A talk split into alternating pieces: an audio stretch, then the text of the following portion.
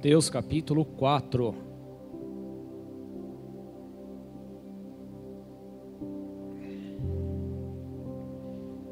Vamos entrar hoje na terceira parte sobre vencendo o que mesmo? O retorno está baixo. Vencendo as tentações. Amém? Ou seja, já é a ter terceira semana falando a respeito, né? Se você ainda não pegou nenhum, significa que você está dando muito cambal na igreja, né? Mas depois você arruma um CDzinho lá, tá tudo certo. Mateus capítulo 4, versículo 1.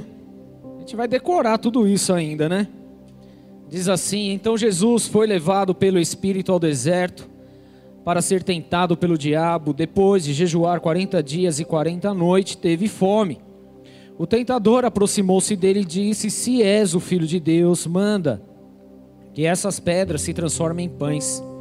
Jesus respondeu: Está escrito: Nem só do pão viverá o homem, mas de toda palavra que procede da boca de Deus. Então o diabo levou a cidade santa e colocou na parte mais alta do templo e lhe disse: se és o filho de Deus, joga-te daqui para baixo, pois está escrito: Ele dará ordem aos seus anjos a seu respeito, e com as mãos eles o segurarão, para que você não tropece em pedra alguma. Jesus lhe respondeu: Também está escrito: Não põe à prova o Senhor, o seu Deus. Até aí, ó, oh, minha filha.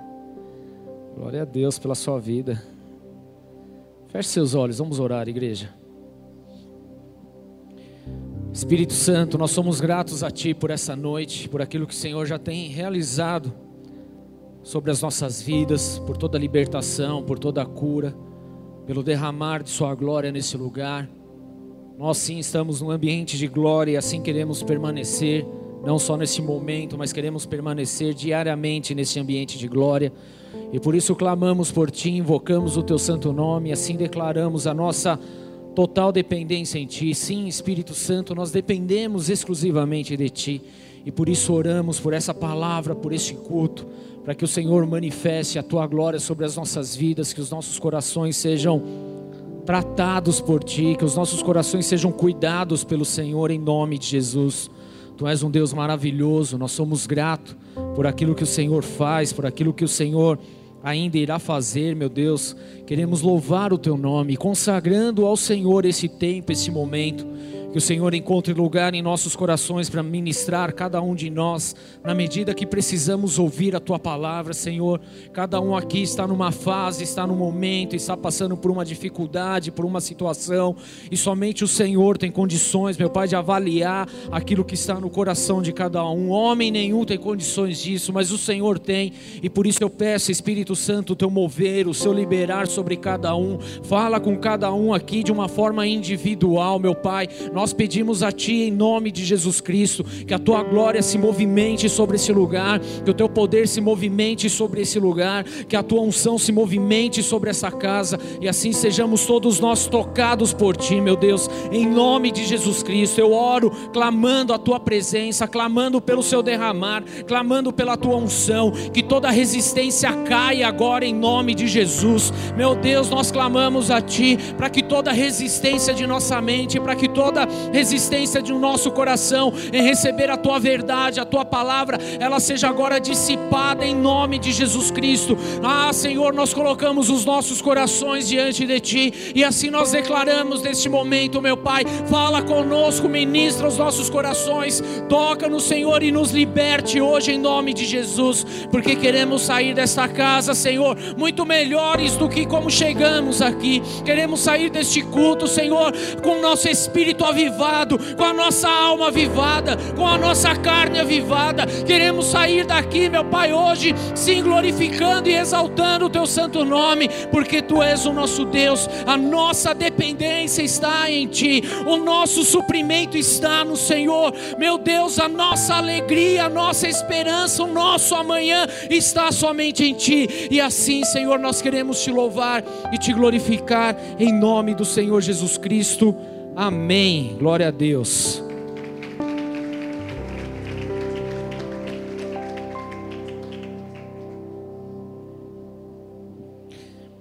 Amém, igreja. Hoje nós estamos entrando, como eu já disse, na, no terceiro culto, na, melhor dizendo, no terceiro tema referente vencendo as tentações. Amém? Termina hoje, pastor? Aleluia, glória a Deus? Não, ainda não termina hoje, tudo bem? Mas eu entendo que hoje é um dos principais temas que nós vamos abordar sobre vencendo as tentações. Porque na verdade você vai entender no decorrer desse culto que a nossa vida está envolvida em tudo isso. Amém? O que você precisa entender, talvez você esteja chegando hoje nesta casa, e para que você não fique vegetando aí naquilo que o Senhor tem ministrado, na verdade Deus ele deu esse tema sobre a tentação de Jesus, e esse tema ele tem sido minuciosamente falado sobre cada área de nossa vida que é tentada. Amém? Então, no primeiro culto, nós aprendemos o que é de fato tentação, o que realmente significa tentação, e tentação ela tem a ver com teste, ela tem a ver com sondar e ver o que está no coração. A tentação ela tem a ver, na verdade, com o nosso posicionamento, qual vai ser a nossa reação diante de uma determinada situação. Ou seja, é para provar e ver o que há no nosso coração. Isto é tentação, amém? Quando nós falamos em tentação, nós imaginamos tentação da carne, do sexo e tal, mas ele vai muito além disso, tudo bem? E tudo é uma questão de teste, não há como nós deixarmos isso de lado. Na verdade, nós precisamos aprender com Jesus e o nosso mestre, ele diante dessa situação, porque ele foi tentado em todas as coisas, mas em tudo ele suportou, em tudo ele venceu, em tudo ele aguentou. Então nós temos que nos basear nele, tudo bem? Em Jesus Cristo. Precisamos olhar para aquilo que ele fez e o que ele fez logo de primeira mão foi o que? Se antecipar às questões. Então quando ele foi batizado, ele foi enviado para o deserto, na verdade, ele não saberia o que iria acontecer ali, não tinha como saber, amém? Mas ele se antecipou orando, jejuando e clamando a Deus. Ele não foi envolvido na situação e pego de surpresa. Ele sabia que algo estava por vir, e muitas vezes na nossa vida é assim: a gente sabe que algo está por vir, tudo bem? Você espera alguma coisa? Sim ou não? Sim ou não? Eu espero algo, não é? Você espera, Rodox? Claro, né? Quem espera uma conta gorda aqui? Fora o boleto. Conta, tô falando, né? Conta boa, tô falando, né? Alguém espera, tudo bem? Só que o que nós fazemos para que isso aconteça? Nós temos nos antecipados às situações, a gente tem se antecipado? Sim ou não? É isso que nós temos que analisar. Jesus se antecipou, ele foi para o deserto e se antecipou, amém? Ele não ficou esperando para ver o que queria acontecer ou o que não iria acontecer. Ele se antecipou e foi, e porque ele se antecipou, ele estava preparado para lidar com aquela situação. O fato de nós não termos preparo em alguma área da nossa vida é porque nós não nos antecipamos. Nós deixamos correr solto, deixa a vida me levar, leva eu, toca com a barriga, vamos ver o que vai acontecer. E na hora que acontece, a gente não tem condições de suportar ou de segurar, seja lá o que for, porque não houve um preparo, não houve uma antecipação. Então, entenda a respeito disso. É necessário se antecipar as coisas. Amém? Tudo bem? Por exemplo, todo mundo sabe que mês de janeiro é um mês super abençoado aniversário do pastor. Não é bom? Ruim é ter que pagar IPVA, IPTU, essas coisas, não é? Rematrícula. Isso é treta, mas aniversário do pastor é bênção. Mas vamos lá. Nós nos antecipamos durante o ano para que chegue janeiro do próximo ano a gente consiga pagar as coisas certinho? Não, né? A pastor está apertado, eu sei, eu passo aperto também. Mas é uma questão de você se antecipar. Você já sabe o que tem. Deus está ministrando, amém? Simples. Aí chega em, em janeirão, meu Deus, eu não sei o que eu vou fazer, não tem dinheiro, tem que pagar, tem isso, tem aquilo, blá, blá, blá, blá.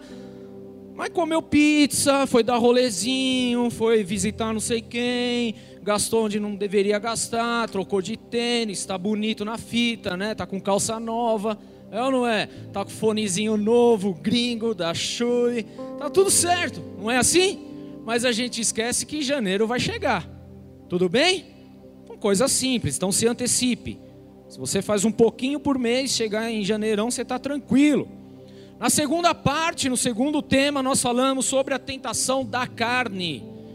A tentação que vem sobre a nossa carne, aqui diz respeito ao pão. Versículo 3 e 4, Jesus teve fome, então o tentador se aproximou dele e ofereceu algo para que suprisse aquela necessidade daquele momento. E o que, que Jesus fez? Jesus rebateu com a palavra: nem só do pão viverá o homem, mas sim da boca, da, daquilo que procede da boca de Deus. Então nós precisamos nos atentarmos a isso, porque o mundo oferece muito tipo de alimento para nós. Só que nós precisamos nos alimentar do alimento celestial, do maná, daquilo que vem de Jesus Cristo. Porque senão, a hora que chegar um momento de dificuldade, algo que aconteça na nossa vida, nós não teremos estrutura para suportar aquilo. Então nós precisamos entender que o nosso alimento precisa ser o alimento celestial, o alimento do Senhor. E que o inimigo, na verdade, o que, que ele faz? O inimigo, ele primeiro ele tenta bagunçar a nossa cabeça, ele tenta tirar a nossa identidade, confundir quem nós somos, aquilo que nós temos em Jesus Cristo, para depois vir com o banquete dele. Ele coloca a dúvida, é o que ele faz de primeiro. Ele chega e põe a dúvida: se tu és o filho de Deus, pô, eu sou filho de Deus, não é se eu sou, eu sou, tudo bem? Então ele confunde, assim como ele fez com Eva e fez com tantos outros, ele também faz isso nos dias de hoje sobre as nossas vidas, nos confundindo. E aí? Você não é o filho de Deus? Por que, que você está aí nessa situação? E é onde nós acabamos cedendo. Por quê? porque o nosso alimento é um alimento, muitas vezes, um alimento mundano, um alimento carnal. Então, se a gente alimenta a carne, nós vamos o quê? Viver da carne. Mas se alimentamos o espírito, então nós vamos viver o espiritual, o sobrenatural. Então entenda isso, na tentação da carne, Satanás ele te apresenta algo que parece ser bom para aquele momento, mas na verdade não é bom. Só parece, mas não é. E a gente precisa discernir isso para não colocar a nossa vida espiritual, os nossos dias, os nossos propósitos em jogo, tudo bem? Então entenda isso. Afaste qualquer tipo de coisa que parece ser bom. Antes de aceitar qualquer coisa, ore, clame, se antecipe, veja se realmente Deus está no negócio ou não. Tudo bem? É exatamente isso que nós precisamos fazer. E hoje nós iremos avançar aqui um pouco sobre a tentação da nossa alma. Vira para o teu irmão e fala alma. Prazer, eu sou alma. Tem, tem nenhuma alma aqui não, né? Que tem esse nome, né? Tem alguém? Se tiver, me perdoa, tá? Mas nós vamos falar sobre a tentação da alma. E para falarmos de alma, nós precisamos entender o que significa alma, tá bom? Para a gente poder mergulhar, para a gente poder entender o que está por trás de tudo isso, nós precisamos compreender, na verdade, o que significa alma. E alma, querido, nada mais é do que os nossos sentidos, nada mais é do que o nosso sentimento, o nosso emocional, aquilo que envolve o nosso dia a dia. Isso é alma, é o nosso coração. Então, quando você para para analisar um pouquinho sobre alma, você vai entender que na verdade a tua vida ela está como numa ilha, cercada de alma para todos os lados. Isso é a nossa vida. Porque tudo reflete a nossa alma, tudo demonstra o que é a nossa alma, tudo demonstra o que está no coração. Tudo, qualquer tipo de reação vai demonstrar como nós somos, o que somos e como estamos vivendo e o que pensamos a respeito disso. E não é à toa que essa é uma das áreas a qual nós seremos muito tentados muito testados para ver o que está acontecendo realmente diante da nossa vida, diante daquilo que nós estamos vivendo. Então a alma é um assunto que nós precisamos aprofundar um pouco mais hoje, amém? Então nós entendemos que o inimigo ele quer o quê? Primeiro confundir a tua identidade. Ele quer primeiro trazer a dúvida sobre a sua vida. Se você olhar para os versículos 5 aqui, você vai 5 e 6, você vai entender o quê? Que o inimigo ele continua com a mesma situação. Se tu és o filho de Deus, então lança-te daqui para baixo. Porque a tua palavra fala o seguinte: Ele dará ordem aos teus anjos. Que a pastora até abriu com o Salmo 91 hoje. Que eu estava zoando ela ali. Né? Mas, querido, nós precisamos entender um pouco mais a respeito disso. Ele quer confundir, ele sempre vai trazer alguma dúvida ao teu respeito, alguma dúvida naquilo que você está vivendo, alguma dúvida naquilo que você está passando, e então ele dá o golpe de misericórdia para ver se você vai cair na conversa dele ou não.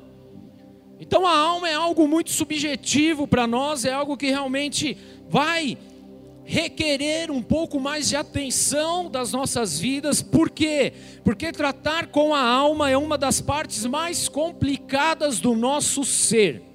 Falar alma é complicada pra caramba. Isso, fala, fala, entenda isso. Fala de novo. Isso, agora fala pro teu irmão aí. A alma é difícil, hein? Né? Porque na alma, querido, a alma está as nossas emoções, amém? Por isso é uma das partes mais difíceis de nós lidarmos. Porque na alma, querido, é onde vai demonstrar o nosso caráter. A alma é o que vai realmente demonstrar como nós estamos crescendo ou não na palavra de Deus. A nossa alma, ela vai refletir exatamente aquilo que está vivo dentro de nós. Isto é a alma. Por isso que é tão difícil falar, porque à medida que a gente fala, a gente vai sendo confrontado, e a verdade é que ninguém quer ser confrontado. A gente quer o quê? Mel na chupeta e cafunézinho, é ou não é verdade? É gostoso. Só que se não houver confronto da nossa alma, da nossa vida, nós não vamos melhorar para o dia seguinte. Nós vamos continuar fazendo as mesmas coisas, errando nas mesmas coisas, caindo nas mesmas coisas. E quando eu olho para a palavra de Deus, eu percebo que Deus não quer que eu viva a mesma vida, mas que Ele tem novidade de vida para mim, amém? Então eu não posso me conformar em simplesmente continuar vivendo da forma que eu estou vivendo. Então, se eu acordo amanhã e vivo igual eu vivi hoje, tem alguma coisa errada. Porque algo não foi melhorado, não foi despertado em mim, a minha alma ainda está tendo algum êxito. Então eu preciso o quê? Entender aonde eu estou errando para poder orar em relação a isso. Então lidar com a alma não é fácil, amém? É difícil. Mas Deus, ele me falou que hoje ele vai trazer libertação e cura sobre as nossas vidas.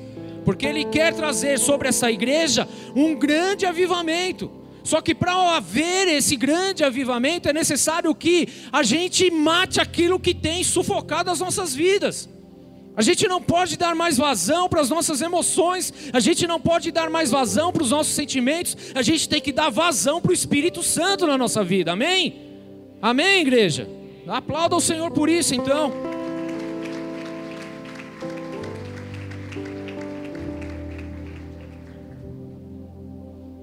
Então nós vamos tratar da alma hoje. E por que que ela é difícil? Porque é justamente na alma que acontece e que está, na verdade, guardada toda a carga de informação de quem nós somos tanto de quem somos e de quem não somos, do que nós achamos que somos e de que nós achamos que não somos. Estão comigo? Complicado, né? É, é assim mesmo, a alma é assim, é complicada. A gente vai ser renovado hoje em nome de Jesus. Na nossa alma é onde está toda a carga de informação do que nós, do, daquilo que nós desejamos ser, daquilo que nós desejamos fazer. É na alma. Amém? Não é em outro lugar, é apenas na alma. É na alma que está contida as nossas emoções. É dentro da nossa alma, é no nosso ser, amém? Por isso é difícil falar sobre a alma, porque hoje nós estamos bem, mas e amanhã? De repente, hoje eu estou alegre, mas e amanhã como eu estou? Isso é alma, é o sentimento. Então nós precisamos ter um pouco mais de juízo em relação a isso. Porque na alma, além de conter todo tipo de informação, todo o DNA necessário do que nós somos ou não somos, naquilo que achamos ou não achamos, daquilo que pensamos ou não pensamos, daquilo que achamos que é certo e que não é certo, é na alma que está todo esse tipo de informação. Além de tudo isso, na nossa alma também existe informações registradas no que diz respeito aos nossos traumas, no que diz respeito aos nossos medos, no que diz respeito às nossas incertezas no que diz respeito às nossas dúvidas, os nossos porquês, os nossos ais. É na alma que está todo esse tipo de informação.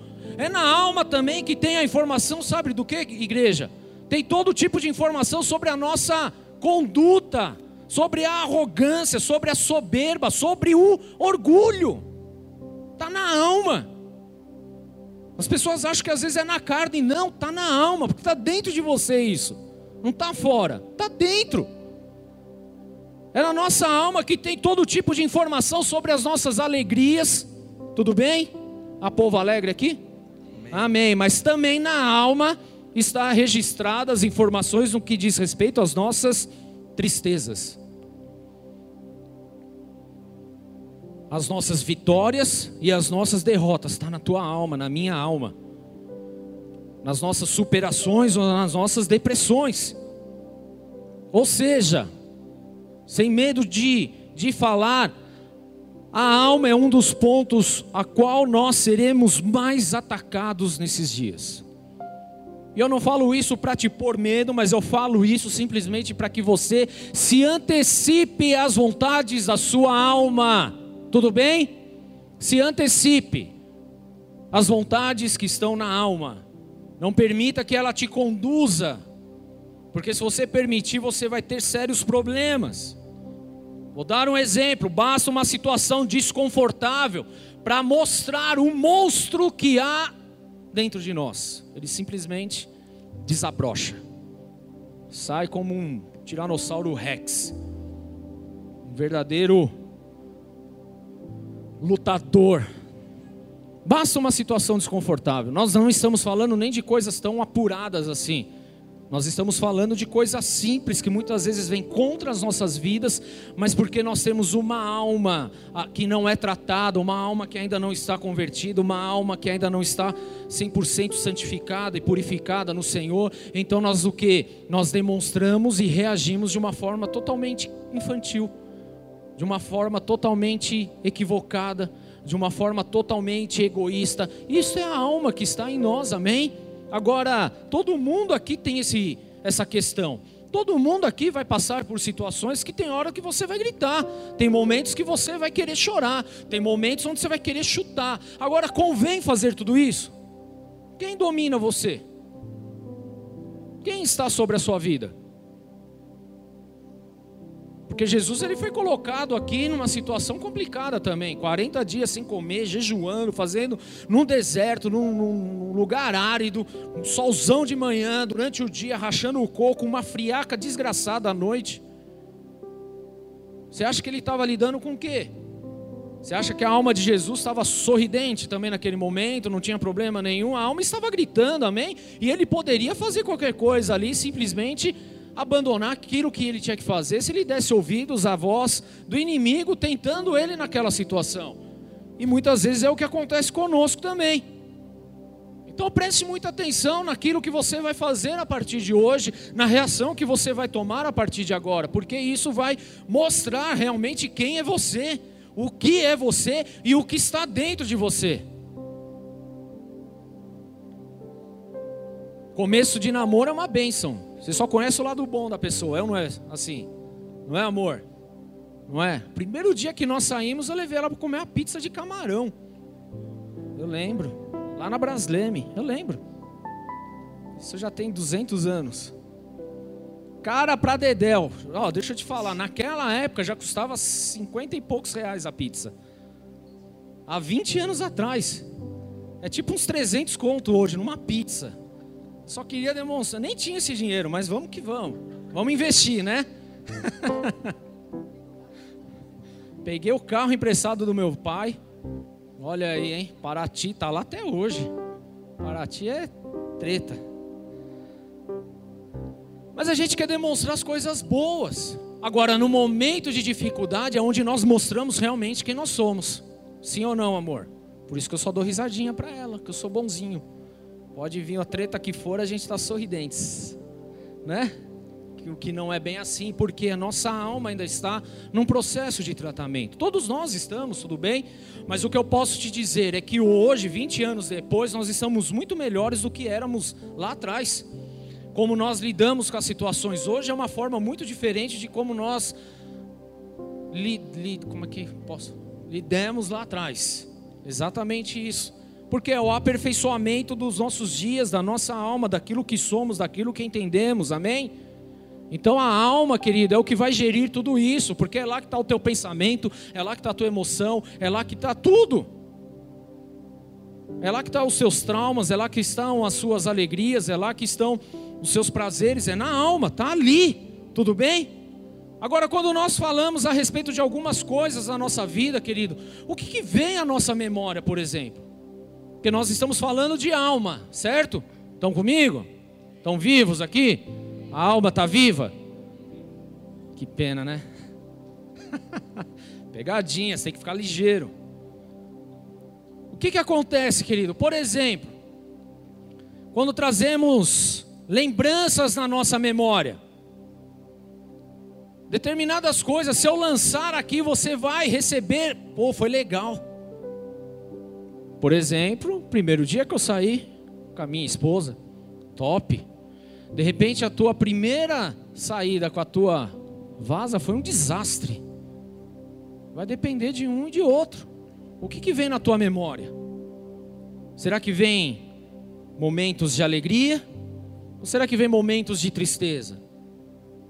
Ou se eu falar sobre relacionamento, vem irritação, você quer chutar o balde e não quer saber de mais nada, porque você foi tão maltratado no seu relacionamento ou maltratada, que você não quer saber de mais ninguém, você se fecha para o mundo, se fecha para aquilo que na verdade Deus quer realizar na tua vida.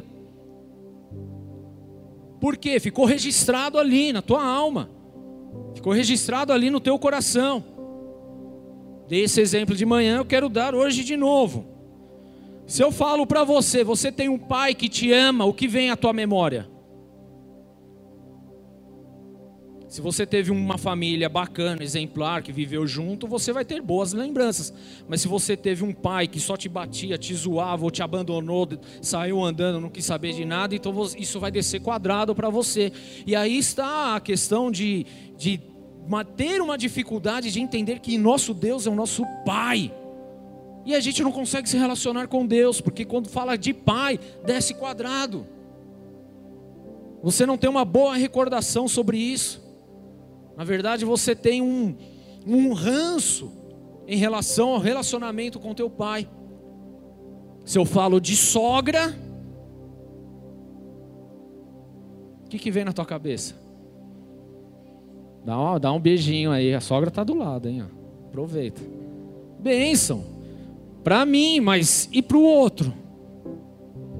Que tem umas doidas aí, né? Que vai atrás, quer dar chinelada, quer amarrar, fica fazendo macumba para não dar certo. É umas coisas loucas aí que acontece. E aí, como que é? Estão entendendo, querido, o que é a alma, como que a gente lidar com ela ou não? Mas olha, olha, olha só o que Salomão fala, Provérbios 4, versículo 23.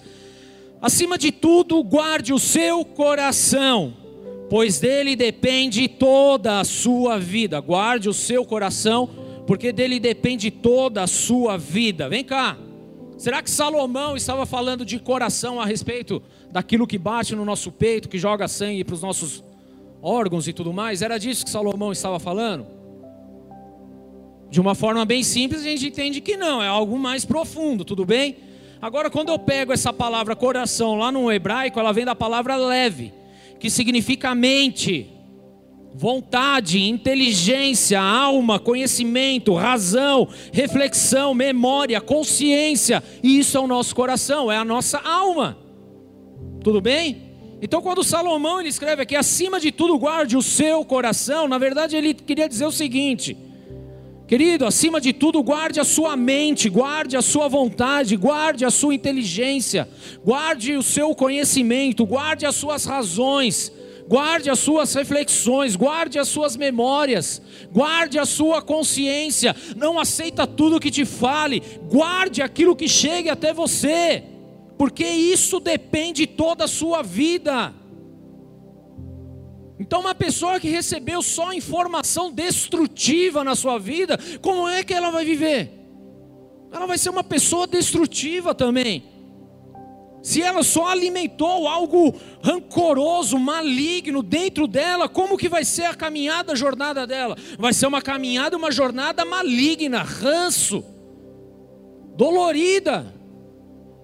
Se é uma pessoa que só fala mal dos outros, que só quer saber de prejudicar as pessoas, como que vai ser a jornada dessa pessoa? Vai ser uma, uma jornada sofrida também.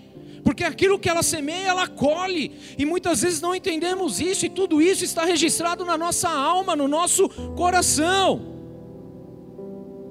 Então Salomão ele estava falando: tome cuidado com aquilo que você recebe, guarda aquilo que está no teu coração, na tua alma. Não guarde tranqueira, não guarde sujeira, não guarde coisa que não vai te acrescentar em nada. Guarde o que é bom, guarde a palavra de Deus, porque disso depende toda a sua vida, toda a sua vida, tudo, tudo. Eu não sei quantos de vocês já andaram com pessoas para baixo, que só resmunga. Quem já andou com pessoas assim? Tudo resmunga. Dá uma alegria, não dá? Dá, né? Aquilo te contamina também, não é, não faz bem. Então você precisa descartar. Você não pode aceitar. É disso que Salomão estava falando. Agora, quando você senta do lado de uma pessoa cheia do Espírito Santo, que está derramando óleo, meu, você quer mais é passar a noite, a semana, o mês, o ano com ela. Porque aquilo está te agregando algo, tudo bem? Então nós precisamos entender, querido, que aquilo que nós recebemos é o que nós vamos dar também. Se você só recebe tranqueira, você só vai dar tranqueira. Se você recebe coisas boas, você vai levar e trazer e dar coisas boas. Isso é o que está na alma, é o que você está permitindo ser registrado ali. Agora, se você permite registrar qualquer coisa, você vai viver qualquer coisa. Se você só registra coisas ruins, você só vai viver coisas ruins. Tudo bem? Porque é assim que vai acontecer. Provérbios 23, 7 fala: Porque como imaginou no seu coração, assim ele é. Em outras traduções diz: Assim como imaginou em sua alma, assim o é. Ou em outra tradução ainda: Porque ele é tal, quais são os seus pensamentos, alma. Então nós vamos ser o espelho daquilo que está dentro de nós. Não adianta você fazer uma cara de bonito se dentro de você está podre. Não vai adiantar, porque mais cedo ou mais tarde você vai exalar aquela podridão. E não adianta você querer fazer carinha de mal se dentro de você está tudo bem, porque vai exalar aquilo que está dentro de você. Tudo bem, igreja? Tem gente que quer fazer carinha de mal, agora é moda, né? Ah, sou rã, sou mal. É nada. Mas olha o tipo de alimento que você está permitindo chegar no teu coração. Então é isso que nós precisamos nos atentar. Se nós queremos ser pessoas melhores hoje, queridos, então nós precisamos o quê? Entender o que está chegando e o que está sendo registrado aqui no nosso coração na nossa alma, nos nossos sentimentos, nas nossas emoções, nas nossas decisões. A emoção fala muito quem nós somos, porque é na emoção que nós colocamos o que realmente está dentro do nosso coração. Por exemplo, ciúmes. Quem já sentiu ciúme de alguém aqui? Fora eu, deixa eu ver. Já sentiu? Foi bom? Claro que não. Porque o sentimento mais básico é: eu vou matar aquela pessoa. Não é isso, o ciúme? Vou pegar, vou destroçar, vou acabar, vou vou fazer picadinho. Porque o ciúme é algo egoísta. Na verdade, o ciúme é um sentimento de posse que nós temos, achando que aquela pessoa pertence exclusivamente a nós e ela não pode fazer mais nada. Ela não pode sorrir, ela não pode dar oi, ela não pode ir na padaria, ela não pode fazer nada. Se eu não der o aval, ela não vai, ela não faz. Isso é maligno, isso é podre, isso mostra o que? O que está na nossa alma. Tudo bem, igreja? Isso faz parte das nossas emoções. Então é diante das circunstâncias que nós vamos mostrar quem nós somos. Então, o que, que você tem demonstrado hoje diante das dificuldades, das situações que cercam, dos testes da vida que aparecem? O que tem demonstrado, o que tem surgido, como você tem reagido, o que você tem falado, como você tem se expressado? São nessas coisas que nós precisamos nos atentar. Agora é importante entender, querido, que nós somos aquilo como nós imaginamos no nosso coração, na nossa alma. Por quê? Não é questão de positivismo, não é isso, tudo bem? Isso é maligno. Não é essa a questão. Mas na verdade está em você saber quem é a sua identidade em Cristo Jesus. Que é o que o inimigo quer bagunçar. Porque a primeira coisa que ele faz é justamente colocar dúvida a respeito de quem você é em Cristo Jesus, de quem você é em Deus. Então nós precisamos nos atentar em relação a isso. Assim como você imagina na sua alma. Por quê, querido? Porque na verdade você vai refletir aquilo que você tem dentro de você. Você vai expor aquilo que está dentro de você. Agora você expõe o que? Coisa boa ou coisa ruim? Coisa agradável ou desagradável? Quando algo acontece, alguém chega junto de você requerendo alguma coisa, tomar uma decisão, um chefe que chega para trocar uma ideia, para te colocar na, na, na, na, quina da parede, te colocando contra a parede, exigindo alguma coisa, como que você tem reagido? No namoro, quando o cara chega junto e fala, e aí, você me ama? Amo. Então vamos para o motel, vamos lá, não sei o quê. Qual é a tua reação? O que, que tem acontecido? Como que está sendo a sua reação? Isso demonstra o que está na nossa alma, o que nós somos. Por isso nós somos aquilo que está dentro de nós. Tudo bem, igreja? Isso é a nossa alma e nós precisamos tratar dela. Uma pessoa que tem a sua mentalidade fraca, ela é enganada e manipulada. Mas como assim, pastor? Mentalidade fraca? É cabecinha. Então qualquer Zé Ruela que chega e fala qualquer coisa, ela vai abraçar. Qualquer pessoa que chegar e propor alguma coisa, ela vai achar que é bom. Vamos olhar para as tentações que Jesus passou, querido. Era bom mesmo? Parecia ser bom, mas ia produzir algum fruto bom? Não, descarta. Você não precisa cair na conversa furada de ninguém. Coloca a tua cabeça para funcionar. Olha o que está na tua alma, olha o que está no teu coração. Perceba o que está sendo proposto. Amém?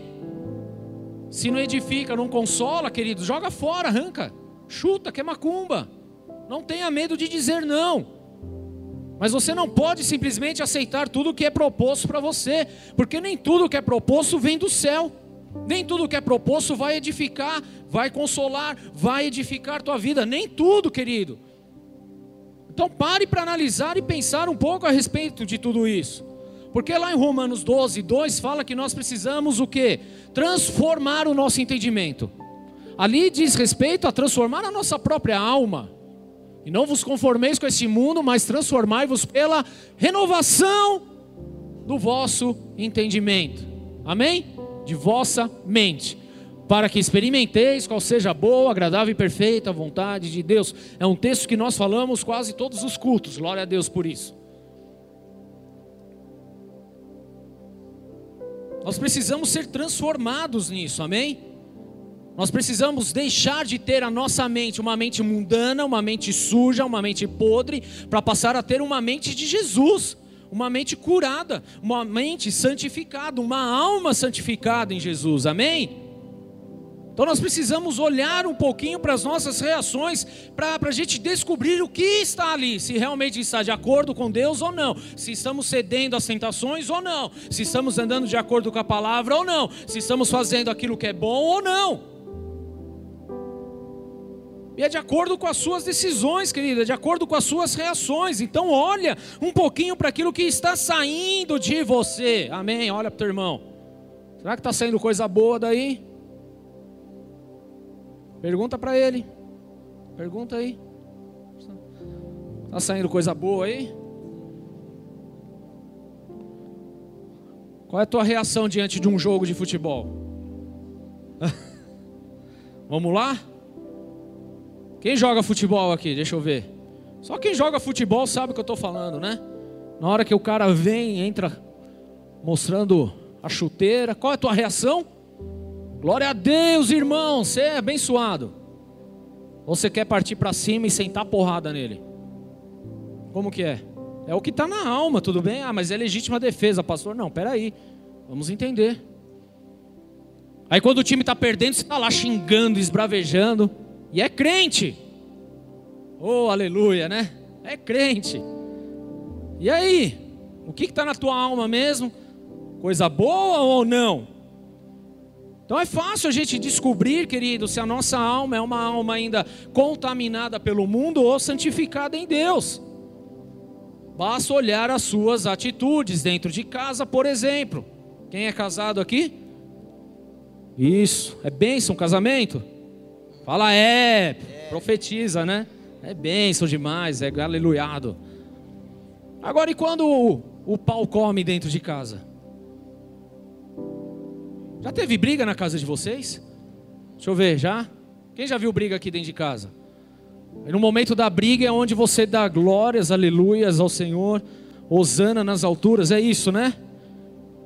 Você expõe o teu pior no momento da discussão. Você lembra de coisas, e principalmente a mulherada lembra de coisas de 1902. Eu não, não consigo entender. Mas já não foi liberado o perdão? Já, mas eu quero trazer à tona de novo. não é assim que funciona? É o que está na alma, querido: ranço, mágoa, rancor, ódio, ira, dissensão, facção. É isso que está lá. Está lá guardado, mas está lá e no momento da dificuldade você vai expor aquilo que está no teu coração, porque você ainda não passou pela transformação do teu entendimento. Por isso nós precisamos a cada dia orar para que a nossa mente ela seja transformada em Cristo Jesus, ela seja renovada em Cristo Jesus. Estão comigo, igreja? Isso é a alma que nós precisamos aprender a lidar. A gente não pode aceitar tudo que ela coloca à nossa disposição, porque é, é laço. Então vamos melhorar isso.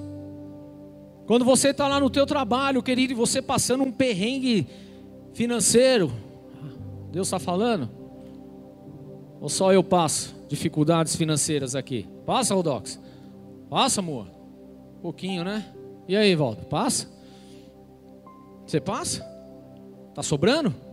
Tá, meu filho? Tá sobrando? Hã? Aí você tá lá, querido, conta atrasado, as coisas acontecendo, todo mundo te ligando.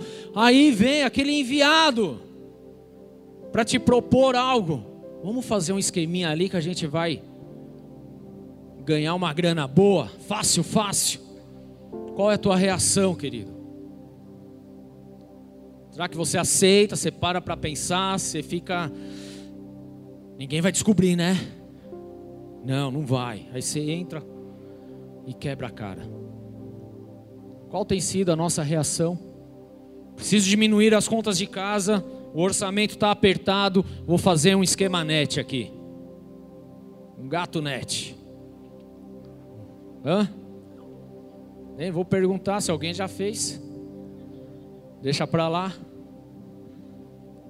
Mas são pequenas coisas que demonstram que está em nossa alma, em nosso coração. Quando nós falamos a respeito de política, o que, que acontece? Briga. Porque ninguém respeita ninguém.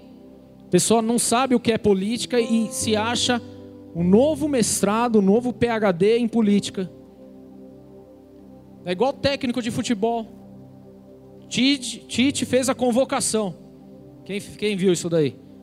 Para a Copa América, né? Todo mundo tem uma sugestão melhor que a dele. Todo mundo é técnico. Então, diante das coisas, nós colocamos quem nós somos realmente. E a gente acaba brigando, discutindo, chateando as pessoas, a gente acaba ofendendo as pessoas, porque é o que está na nossa alma, é aquilo que nós temos alimentado. Quantas pessoas hoje nós vamos cear, glória a Deus. Mas quantas pessoas estão com o coração amarrado por falta de perdão? Porque não consegue liberar perdão, está magoado, está tá sentidinho. E aí, queridos? Aonde a palavra tem feito rema na sua vida? Mas a gente guarda aquilo no nosso coração, a gente vai, vai criando aquele monstro dentro de nós. E se você for analisar, são pequenas situações que viram um grande monstrão lá na frente. Mas aí você fica retendo, você fica guardando, você fica ruminando, você fica com aquilo dentro do teu coração, fazendo mal e tal. Querido, isso está na nossa alma. E aí as pessoas estão perdendo vidas, estão perdendo dias abençoadas, noites abençoadas de sono. Por quê? Porque está com o coração pesado, sofrido, doendo, magoado. Mas o que, que a palavra diz em relação a tudo isso, querido? Que nós devemos perdoar os nossos. Hã? Vocês já oraram o Pai Nosso? Vamos lá. Devemos perdoar os nossos devedores, assim o quê? Como que é, queridos? Ora o Pai Nosso aí, vamos lá. Pai Nosso que estás nos céus. Isso, você vai aprender. Mais alto.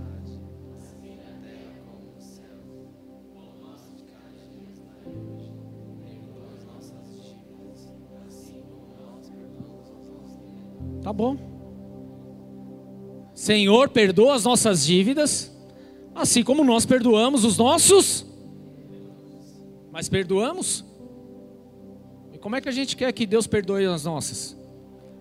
E ainda o texto continua depois do Pai Nosso, porque se vocês perdoardes os seus irmãos, o seu Pai que está no céu perdoará vocês também. Mas se vocês não perdoar uns aos outros, o Pai que está no céu também não vai perdoar vocês.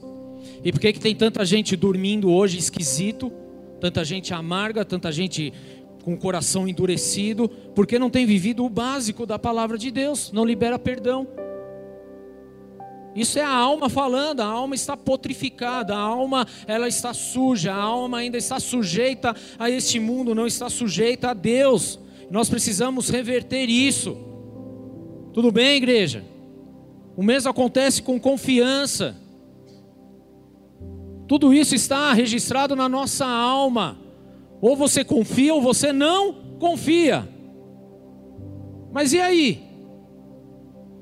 Não, não confio mais. Por quê? Pisou na bola comigo. Mas será que você nunca pisou na bola também? Mas nós retemos e permitimos que a nossa alma seja manchada com as nossas emoções. Nós permitimos que a nossa alma ela seja manchada com as decisões erradas que nós tomamos.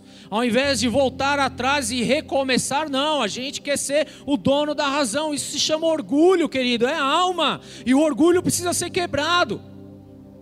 A soberba precisa ser quebrada, precisa ser dissipada, precisa ser expulsa da nossa vida.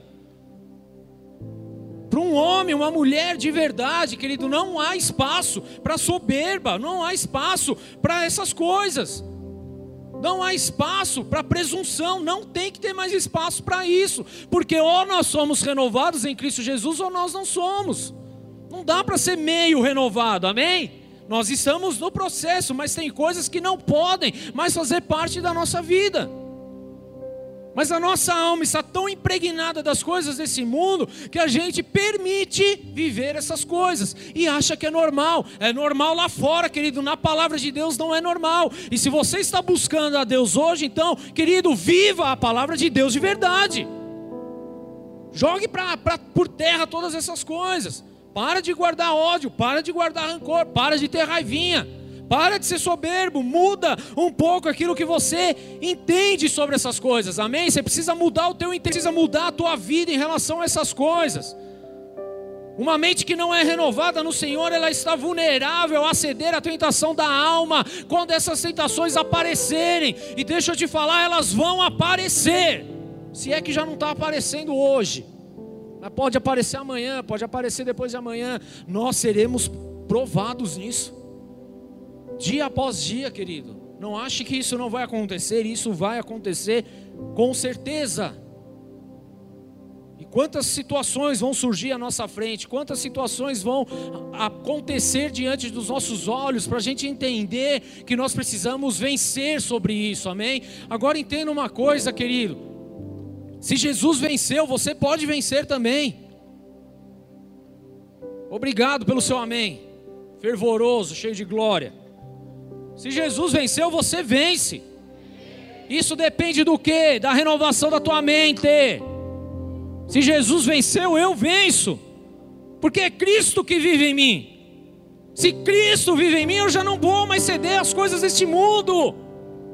Renovação do nosso entendimento reconhecer quem nós somos em Cristo Jesus. Eu não aceito que o inimigo tem colocado na minha vida, eu não aceito que o mundo tem posto na minha vida, eu aceito aquilo que eu sou em Cristo Jesus. Amém. Isso é posicionamento. Posicionamento. Quantos se acham vencedores em Cristo Jesus aqui? É, glória a Deus. Quantos estão vitoriosos hoje? Hum? Renovação do entendimento. Você ter sua mente renovada, querido, ter o seu coração, a tua alma renovada em Cristo Jesus, significa que quem dita as regras não é o cenário externo, quem dita as regras para vocês é o mundo espiritual. E se em Cristo Jesus diz que eu sou mais do que vencedor, ainda que a casa esteja caindo na minha frente, eu vou continuar declarando que em Cristo Jesus eu sou mais do que vencedor. Se em Cristo Jesus diz que eu sou um homem próspero, ainda que eu seja o mais endividado do planeta hoje, eu vou declarar que em Cristo Jesus eu sou próspero, abençoado. Porque eu tomo posse da palavra de Deus, querido. As coisas só não mudam à nossa volta, sabe por quê? Porque a gente é influenciado pelo mundo, a gente não é influenciado por Deus, a gente não é influenciado pelos céus. Então a gente aceita demais aquilo que o mundo está propondo, ao invés de aceitar aquilo que os céus propõem a nosso respeito. Então isso precisa de mudança aqui no nosso entendimento, na nossa vida. Porque senão, querido, a gente vai ser influenciado e a gente vai viver derrotas, a gente vai viver coisas estranhas, coisas esquisitas. Por quê? Porque a nossa mente está contaminada com o mundo, a gente está dando olhar demais para aquilo que o mundo está mostrando para nós, ao invés de termos a nossa vida renovada em Cristo Jesus. Quero ler um, uma situação aqui em Números 13 para você, a partir do 25. E eles voltaram de espiar a terra ao fim de 40 dias. Fala 40 dias. Jesus ficou no deserto quantos dias mesmo? 40. Então tá bom, vamos lá. E caminharam e vieram a Moisés e Arão e toda a congregação dos filhos de Israel no deserto de Parã, em Cádiz. E deram-lhe notícias a eles e a toda a congregação e mostraram-lhe os frutos da terra. Deixa eu só explicar para você. Moisés separou 12 pessoas para ir até a terra prometida, para espiar, ver como que era, o que tinha, o que não tinha e tal. Eles voltaram com cachos de uvas gigantescos que eles não poderiam levar, teve que levar em duas pessoas. Tamanho era o cacho de uva. Imagina que uvona que era. Nem tu tem, né? Tinha lá só. E aí eles chegam, esses 12 homens voltam depois desses 40 dias, eles vão passar um relatório do que aconteceu. Continua, e contaram-lhe e disseram: Fomos à terra a que nos enviasses, e verdadeiramente mana leite e mel, e esse é o seu fruto, a uva lá que eu estou falando. Lá produz realmente leite e mel, mas Deus já havia falado que iria levar aquele povo para uma terra que produzisse leite e mel, amém? Era uma terra farta, não tem novidade nenhuma. O povo, porém, que habita nessa terra é poderoso e as cidades fortificadas e muito grandes. E também ali vimos os filhos de Anak. Os amalequitas habitam na terra do sul. E os heteus, os jebuseus, os amorreus habitam na montanha, os cananeus habitam junto ao mar e pela margem do Jordão. Então Caleb fez calar o povo perante Moisés e disse: Certamente subiremos e possuiremos em herança, porque seguramente prevaleceremos contra ela.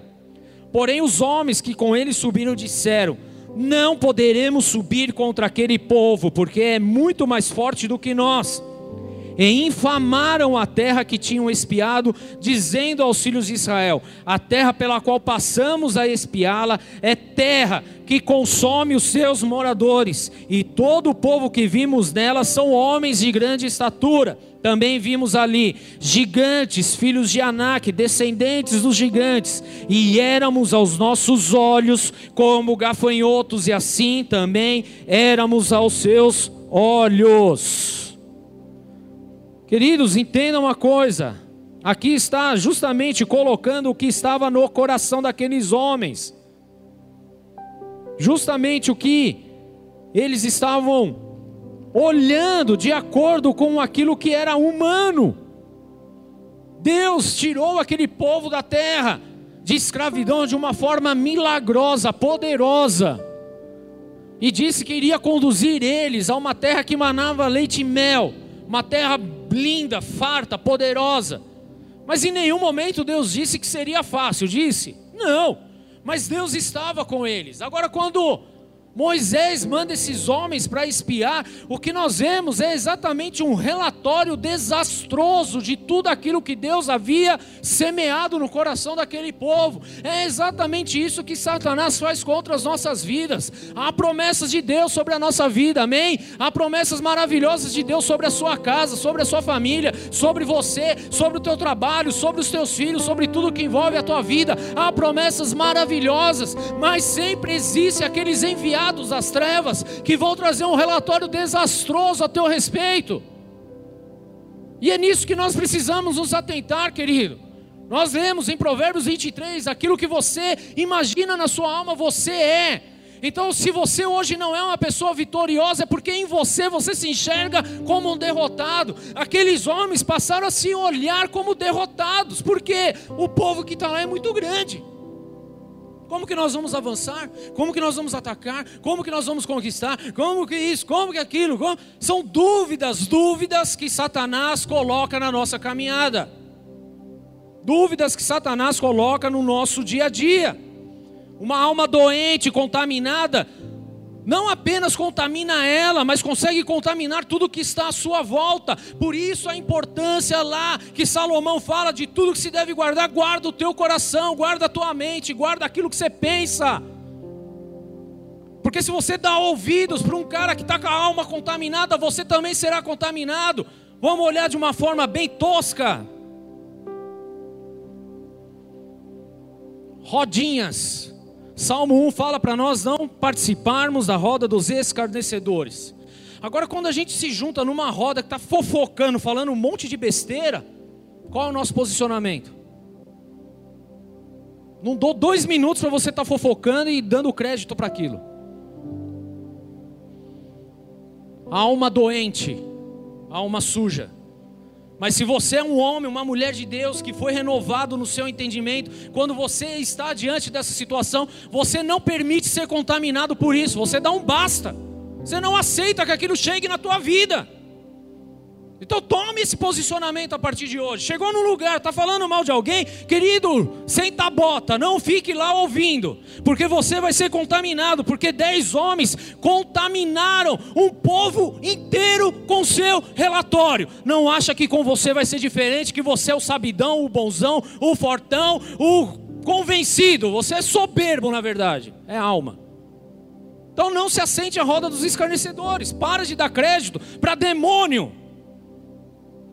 Para de dar crédito. Em compensação, querido, uma alma curada, transformada, enxerga coisas que vão além daqueles que não têm a alma, a sua vida transformada. Entenda isso. O que está na nossa alma? Doze homens com uma missão, apenas sondar a terra prometida. Era só para ver.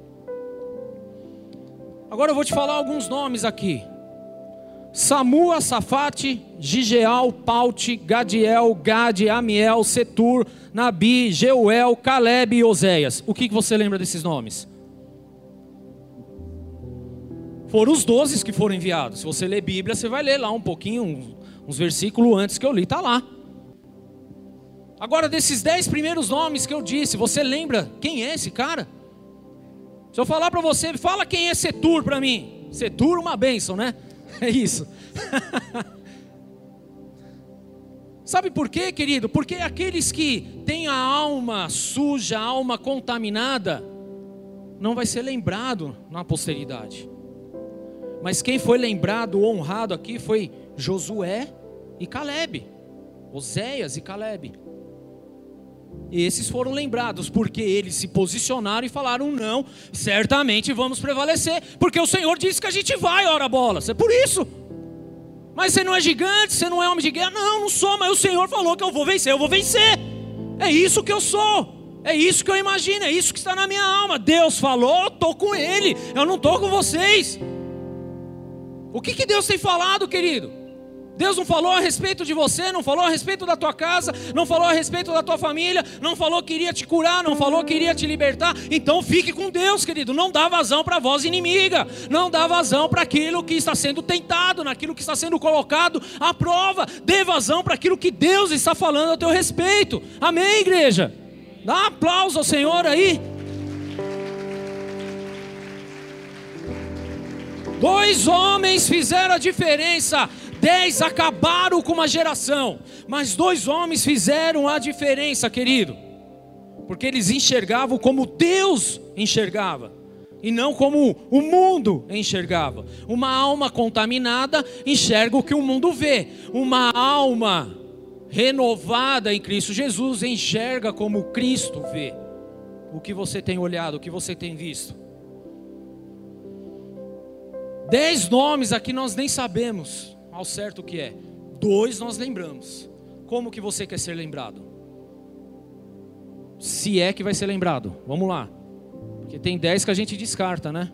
Ou seja, a grande maioria, infelizmente, é assim. É só você analisar as pessoas que estão à sua volta, onde você trabalha, onde você mora, a grande maioria vai escarnecer, a grande maioria vai aceitar as palavras de derrota, a grande maioria vai viver como a vaca vive. Onde a vaca vai, o boi vai atrás. Vai por osmose, porque não tem posicionamento. Estão comigo? Por que, que o Noia não consegue se libertar das drogas? porque ele vive declarando para ele mesmo que ele não consegue. Eu não consigo, eu não consigo, eu não. Ele já levanta falando: Eu não consigo, eu não consigo, eu não consigo, eu não consigo. Parece um mantra. Ele vai refletir aquilo que é a alma dele. Agora muda o posicionamento. Identifica o erro, muda a postura, você vai ver o que acontece. Não, mas a minha casa é só briga, é só briga, é só não aguento mais, não aguento mais, não aguento mais. É treta, é isso, é aquilo. Muda o teu posicionamento, cristão. Muda você. Começa a profetizar, começa a declarar, começa a fazer diferente, começa a falar diferente, começa a declarar a palavra de Deus. Você vai ver o que vai acontecer. Muda o espelho que há em você. Muda a tua alma, a forma que você enxerga as coisas. Pelo amor de Deus. Aquele que entrega os pontos e não acredita nas, nas promessas, querido, é o que está com a alma contaminada. Agora, aquele que enxerga diferente e entende quem ele é em Cristo Jesus, vai fazer a diferença por onde ele passar, porque ele não olha para as circunstâncias, ele olha para o céu. É exatamente isso que nós precisamos a partir de hoje, tudo bem? Amém, igreja? Estão comigo? Então a nossa alma, querida, a gente não pode dar vazão para aquilo que ela, para as informações mundanas que ela recebeu. Nós precisamos agora encher a nossa alma com a informação do céu, com a informação do reino, com a informação do Pai, com a informação de Cristo, com a informação do Espírito Santo. Ele está aqui, ele habita em nossas vidas. Amém? Ele é o principal interessado em transformar as nossas vidas. Então, dê abertura para que Ele faça isso. Dê abertura para que Ele transforme a sua vida, para que coisas aconteçam na sua vida. Mas o problema é que nós somos acostumados, querido, a viver tirando vantagem de tudo e de todos. E isso é uma deformação na nossa alma. O tal do jeitinho brasileiro que nós já falamos aqui. Então, Pegue isso no teu coração. As nossas ações demonstram o que tem em nossos corações. Amém? As nossas reações demonstram o que nós pensamos. Então coloca um espelho na tua casa e começa a analisar aquilo que você tem refletido de verdade, aquilo que você tem feito, qual tem sido a sua postura. Porque dependendo do que você enxergar, você vai ver, puxa, minha alma está contaminada. Vou para o inferno? Não, você vai ser transformado, renovado, restaurado, restituído em nome de Jesus Cristo, amém? Porque é isso que Deus faz, Ele é Deus de vida, Ele não é Deus de morte, não é Deus de condenação, Ele é Deus de transformação, de vida, de ressurreição. Esse é o nosso Deus. Mas pare para analisar, pare para olhar e permita que o Espírito Santo te ministre, amém? Lucas 6,45 fala: Um homem bom tira coisas boas do bom tesouro que está em seu coração, e o homem mau tira coisas más do mal que está em seu coração, porque a sua boca fala daquilo que está cheio o seu coração. Novamente, coração não é o que bate, coração é o nosso sentimento, é a nossa emoção, é a nossa alma. Agora, se você só lança palavras de morte, de destruição, é exatamente isso que você vai viver. Se você começar hoje a entender que você precisa declarar palavras de Deus, palavras de vida, palavras de ressurreição, é exatamente isso que você vai passar a viver então. Porque tudo é uma questão de plantar e colher. A palavra de Deus fala que na nossa língua está o poder de trazer vida ou de trazer morte. Aí você vira para o teu filho, é, isso aí não tem mais jeito mesmo, isso aí já era, não tem mais o que fazer. Caso perdido, o que vai ser? Um caso perdido. Mas se você olha para ele, você começa a profetizar e declarar a palavra e fazer coisas que você não fazia até agora, você vai ver a mudança acontecendo, querido. Porque você está gerando isso no mundo espiritual, amém? É isso que você está gerando.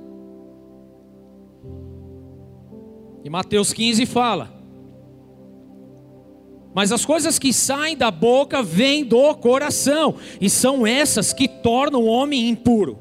Pois do coração sai o que? Vamos lá, igreja. Estou no versículo 18, 19 de Mateus 15. Pois do coração, da alma, daquilo que você é, daquilo que você registrou em si, sai os maus pensamentos, os homicídios, os adultérios, as imoralidades sexuais, os roubos, os falsos testemunhos, as calúnias, é disso que sai. Essas coisas sim tornam o homem impuro, mas o comer sem lavar as mãos não o torna impuro.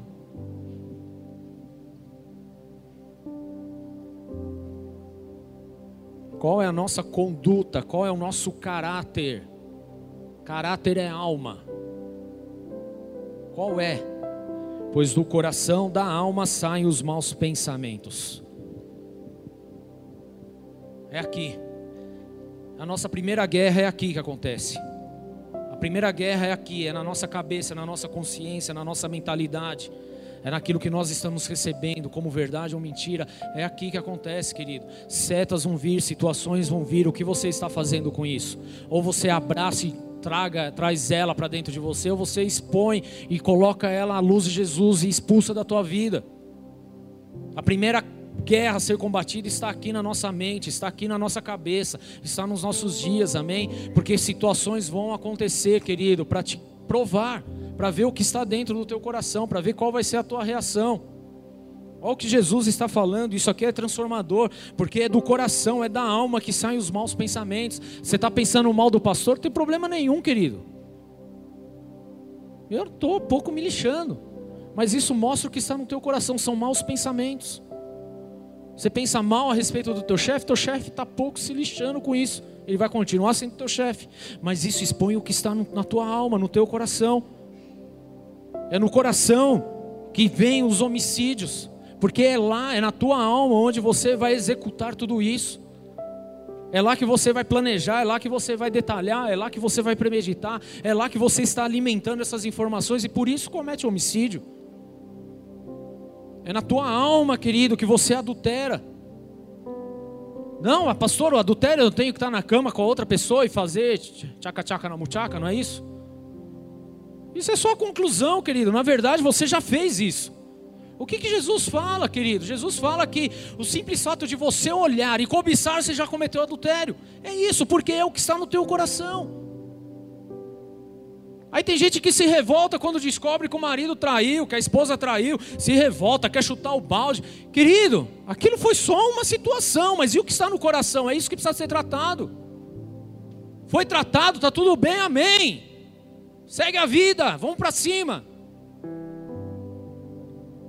Mas não, a gente só pensa na conclusão. A conclusão é, querido, é, é, é o menor dos detalhes, mas é o que gerou dentro de si. É isso que nós precisamos tratar. Então o cara ele não adultera do nada, ele acordou e a hora que viu estava na cama com alguém. Não, não, não existe isso. Isso já foi concebido antes no coração, na alma. Ninguém se masturba sem fazer nada. Antes você está lá na tua alma, você está ali, ó, trazendo alimento para ela, um alimento podre, pornográfico, imaginando situações, querido. Aí consome. É, é, isso, é isso que Jesus ele está tratando. Olha para a alma, olha para aquilo que está em ti, para aquilo que realmente é impuro ou não na tua vida. Abandona, arranca isso. Não há mais tempo para essas coisas. Nós estamos num tempo novo em Jesus Cristo, num tempo da graça, sim, querido. Mas nós precisamos abandonar as velhas práticas. Não adianta nada a gente querer ser um homem renovado, mas com práticas antigas. Não cola, não rola, não vai adiantar. Por quê? O vinho novo, se cair sobre o jarro velho, vai estourar. Então é necessário que haja uma renovação por completo na nossa vida uma renovação verdadeira. A imoralidade sexual, os roubos, querido, acontece antes na alma. Ninguém faz esquema do nada, ele pensa, ele maquina, ele imagina, ele vai, ele faz teste, ele volta, cronometra, faz isso, não sei o que, quem vai, quem não fica, quanto tempo leva e tal. Ele planeja tudo, já cometeu lá atrás, querido.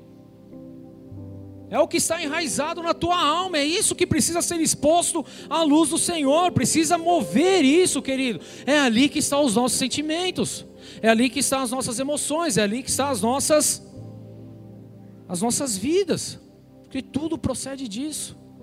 A nossa conduta hoje é o reflexo daquilo que nós somos aqui dentro. O que nós fazemos hoje é reflexo daquilo que está dentro do nosso coração. Amém? Uma das coisas que mais ataca a alma hoje de uma pessoa, querido, e que infelizmente muitos estão cedendo a essa tentação, se chama depressão. Depressão virou a doença do século. Parece que é moderno você ter depressão. Se você não tem depressão, você não está. Parece que virou notícia agora. Todo mundo tem que ter depressão. Misericórdia, credo, cruz credo, né? Então a gente precisa mudar o nosso entendimento, querido. E o que é depressão? Depressão nada mais é do que a sensação de um desapontamento. É onde se inicia todas as coisas, ou seja, é a nossa alma. É o que está registrado ali dentro de você. É uma sombra, é uma nuvem que vem em cima da nossa cabeça, que nos torna cansado, que nos torna pessimista, que nos torna sem força para fazer absolutamente nada. Parece que tudo fica mais difícil para quem está com depressão. Porque no seu coração, na sua alma, ela já entregou os pontos, ela já se derrotou. Ela acha que ninguém ama, ninguém quer, ninguém se importa e não tem nada a ver com isso, querido. Está mais no, naquilo que nós somos do que naquilo que nós recebemos, na verdade. Porque a pessoa deprimida, ela começa a criar um cenário que nem existe mais, mas ela está tão na deprê, tão para baixo, tão na defensiva, que tudo é contra ela. E aí ela reflete isso na sua vida. É um momento que você não sai mais de casa, não aceita mais convites, prefere ficar isolado. Olha para a vida de Elias, o profeta Elias, querido, lá em Reis, aconteceu exatamente. Ele era profeta, mas ele viveu depressão. E aí, como que a gente faz? Fica na mesma? Deixa eu falar uma coisa: ninguém vence a depressão deitado numa cama de casa. Ninguém vence a depressão em casa vendo Netflix, enchendo o barrigão de Coca-Cola e de chocolate. Porque a depressão vai te produzir isso. Aí você vai, engorda, aí pronto, aí agora você já não se ama mesmo, né? É a depressão, querido, porque você se enfia naquele cenário e você não tem força para sair dele. E é necessário o que? Você mudar o seu posicionamento. Porque se você aceita aquilo e torna aquilo verdadeiro na sua vida, você vai continuar uma pessoa depressiva. E a depressão, ela tem rondado muitas vidas esses últimos dias, amém? Basta olharmos para os nossos dias, a selva de pedra que nós vivemos, querido, é cruel. São ofensas atrás de ofensas, são pessoas que ignoram pessoas que não estão tá nem aí para o que estão pensando ou achando. E não basta ignorar, começa a agredir também, e aí isso acaba gerando medo, insatisfação. Quantas pessoas estão envolvidas com isso hoje? Isso está onde? Na nossa alma, querido. Não é apenas a doença do século 21, é algo que está enrustido na nossa alma, que está dentro do nosso coração. Nós precisamos transformar a nossa mente. Nós não podemos mais ser envolvidos por essas coisas. É necessário um posicionamento, querido. É necessário que você quebre essa rotina em nome de Jesus. Amém? As pessoas perdem pessoas, querido, isso é o, é, o, é o natural da vida, mas aí se coloca nessa situação e vive como se não tivesse o dia de amanhã. E eu não estou falando para você ser insensível, eu estou falando, na verdade, que você precisa tratar dos ferimentos emocionais, que você não, não pode ser rendido pela sua emoção, mas você precisa viver cada dia como tem que ser vivido. Tudo bem? Não quer dizer que você não vai chorar, você vai chorar. Não quer dizer que você não vai ter tristezas, você vai ter, ter tristezas. Mas na verdade, o seu posicionamento vai demonstrar o que está dentro de você ou não. A grande diferença é que eu não vou permitir que a tristeza me domine. Posso estar triste, mas essa não é a minha condição. Hoje eu não estou bem, mas não é a minha real condição. Estou de pé, estou aí, vamos embora. Isso muda o cenário, querido. Isso muda a chave, o entendimento. Isso é a mudança da transforma, é a transformação do nosso entendimento. É você não entregar os pontos, mas o que você vai fazer diante da situação? Porque o que nós estamos tratando aqui é justamente isso, amém? É a nossa alma, é o que nós vamos refletir, é o que nós somos. Como nós vamos conduzir as situações? O que, que vai acontecer? Hoje você tem a oportunidade, querido, de fazer diferente, porque você está recebendo uma carga de informação, um suporte, um ânimo para você conduzir de forma diferente hoje, amém? Sabendo que Jesus é que está sobre as nossas vidas, sabendo que Ele tem o melhor para nós, sabendo que Ele é Deus de vivo e não de mortos, sabendo que Ele tem palavras de esperança, que Ele tem palavras de alegria, sabendo que Ele tem palavras de ânimo, sabendo que Ele tem o melhor para a nossa vida, sabendo que Jesus Ele se deu, Ele morreu por nós, para que nós tivéssemos vida, e é nisso que a gente precisa se apoiar, é nisso que a gente tem que estar alicerçado, é nisso que nós precisamos acreditar, e não mais dar ouvido para a voz Satanás que tenta a todo momento confundir quem você é, o que você tem e como você vai viver, querido. Porque o que vai definir o teu posicionamento hoje. Quer vencer as tentações da carne, quer vencer as tentações da alma, é necessário um posicionamento teu. Eu não posso vencer por você. O que eu posso falar é: siga Jesus, faça o que Jesus fez, porque Ele é vida, Ele venceu. E se Ele venceu, Ele dá suporte para que nós também vençamos. Ele é o nosso Deus, é Ele que está sobre as nossas vidas, amém? Olha só o que o apóstolo Paulo ele fala lá em Filipenses 1,12. As coisas que me aconteceram contribuíram para o progresso do Evangelho. Agora o cara ele estava preso numa masmorra, numa cadeia. Tudo contribuiu para o progresso do Evangelho. Você acha que ele está lidando com o que ali? Com a sua alma, querido. Ele não se prende ao cenário externo, às coisas que estão querendo encurralar ele, ele se prende àquilo que é eterno, aquilo que é verdadeiro, aquilo que vai trazer vida. Ele fala em Filipenses 1,3: Dou graças ao meu Deus quando me lembro de vocês. Tem pessoas que a gente se lembra e a gente fala misericórdia. Leva logo Jesus, pelo amor de Deus. Mas Paulo não, eu me alegro quando eu me lembro de vocês, ele traz o reino, querido. Preso, ele diz: alegrai-vos sempre no Senhor. Outra vez eu digo: alegrai-vos no Senhor. Preso, escreve uma carta linda, maravilhosa de ânimo, de alegria, de esperança.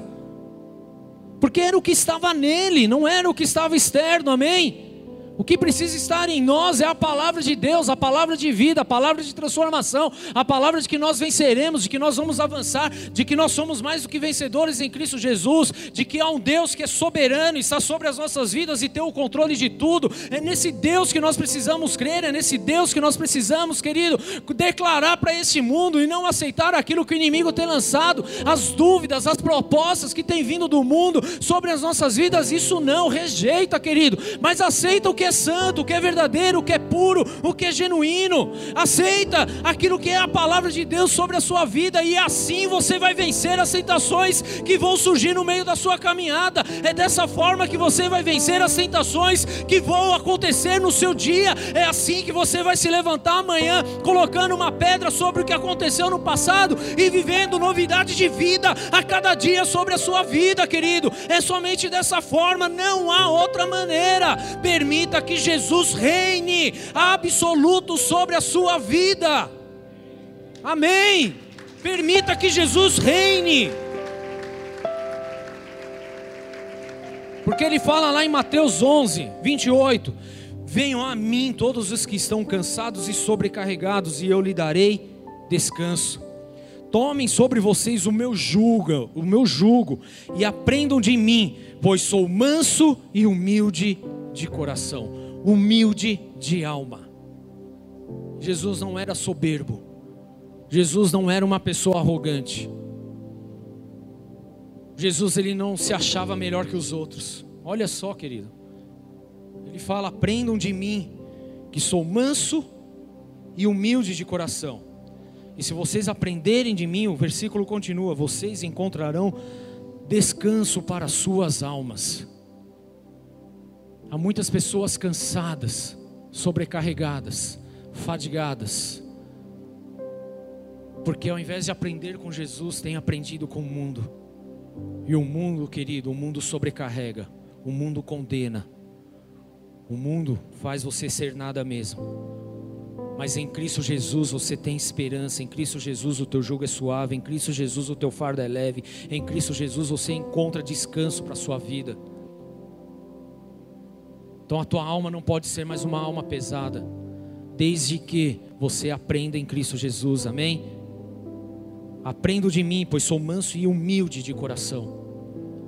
Nós precisamos aprender com Jesus, querido. A gente não pode dar vazão mais para aquilo que estão apresentando para nós. Vocês estão comigo aqui?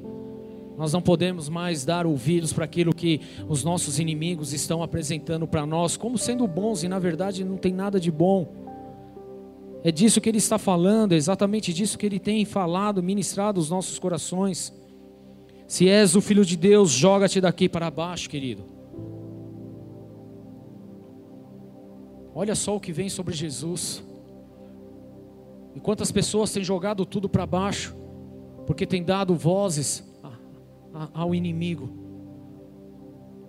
Não tem alimentado a tua alma com a verdade, com a justiça, com a verdade da palavra de Deus, mas tem alimentado com aquilo que tem chegado do inimigo sobre você. Se tu és o filho de Deus, joga-te daqui para baixo, porque está escrito: dará ordem aos seus anjos, vai te pegar pela mão. E Jesus responde: também está escrito: não põe à prova o Senhor, o seu Deus, não coloque à prova. Mas muitos de nós colocamos Deus à prova. Quando nós damos vazão para nossa alma, fazemos as coisas do nosso jeito, não vivemos a palavra de Deus. Quando nós damos vazão para nossa emoção, nós estamos colocando Deus à prova. Porque quando Deus ele fala para amar o próximo como a si mesmo, e nós, na nossa emoção, falamos, não, eu não amo, nós estamos colocando à prova a Deus. Porque quando nós, nos nossos argumentos, nas nossas decisões, tomamos um posicionamento de não perdoar o nosso próximo, o que, que nós estamos fazendo? Estamos colocando à prova a Deus. Então nós precisamos aprender com Jesus, querido Jesus ele poderia sair voando dali, poderia, querido. O anjo poderia pegar ele, poderia, mas ele não vai tentar a palavra dele. Ele não vai colocar Deus à prova. Porque Deus ele é soberano, ele tem tudo. Ele é tudo. As nossas vidas precisam estar no Senhor. O que a gente não pode mais é dar vazão para a nossa emoção, para os nossos sentimentos, porque eles são enganosos, querido. Eles são enganosos. A palavra de Deus fala que o coração do homem ele é desesperadamente corrupto. Desesperadamente. Porque nós damos mais vazão para o alimento do mundo, por isso ele é desesperadamente corrupto. Agora, se hoje nós começarmos a dar vazão para a palavra de Deus, para a verdade de Deus, a aprender em Jesus, que é manso e humilde de coração, então as nossas vidas serão transformadas, a nossa mente será renovada, amém?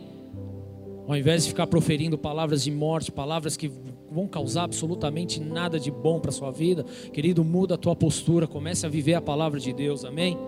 Para de colocar o Senhor à prova, você não está aqui para isso. Você está aqui para viver as promessas de Deus. A única coisa que você precisa fazer é abrir o teu coração e permitir que ele entre e que ele faça morada na sua vida. Porque Deus ele não resiste a um coração quebrantado e contrito, querido. O que é um coração quebrantado e contrito? É uma alma que se desmancha na presença dele. É onde você não tem resistência para ele, onde você está aberto para aquilo que ele tem para fazer e realizar. Você não está preso nos seus argumentos, você não está preso nas suas decisões, você não está preso nas suas emoções, você não está preso nos seus sentimentos. Mas você quebra tudo isso diante do Senhor e fala: Senhor, eis-me aqui. Essa é a grande diferença, querido, entre ter uma vida verdadeira na presença de Deus e não ter. Entre você vencer as tentações da alma e não vencer, querido. É você quebrantar o teu coração, é quebrar o teu orgulho, a tua arrogância e permitir que Jesus faça morada em sua vida. Pare de tentar o Senhor. Pare de tentar o Senhor. Se a palavra de Deus fala que eu tenho que amar o meu irmão, então ame o teu irmão. Amém? Ame o teu irmão. E quando ele fala irmão, ele está falando de todas as pessoas. Ele não está falando para você escolher um grupo de pessoas e amar ela porque ela é legal, paga pizza, tem churrasco, tem isso, tem aquilo. Esquece, são todos. Todos. Ame a todos. Ame a Deus sobre todas as coisas e o próximo como a si mesmo. Ame a todos, querido. Ame, apenas ame. Viva a palavra de Deus. Quando você fala que você odeia o teu irmão, que você não quer ter relacionamento com o teu irmão, você simplesmente está colocando à prova a palavra de Deus. E nós não entendemos isso porque a nossa mente ainda ela está distorcida. Ela está suja. E hoje há, querido, um ambiente propício para isso, porque nós vamos cear, amém? Então quebre o teu coração na presença de Deus, quebrante ele, desmanche, se desarme e permita que Deus faça morada na tua vida, para que você não ceda mais às tentações da tua alma, para que você não ceda mais às reações da tua vontade para que você não ceda mais às tentações das suas emoções, amém? Em nome de Jesus. Ele é o nosso Deus e é nele que nós confiamos. Não confie nas emoções, amém? Confie em Deus, confie no Senhor, em nome de Jesus. Vamos ficar de pé, igreja.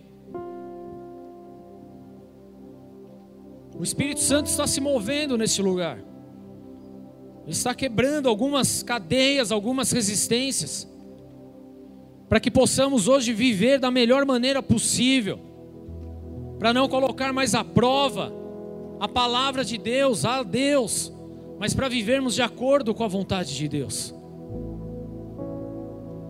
Muitas pessoas têm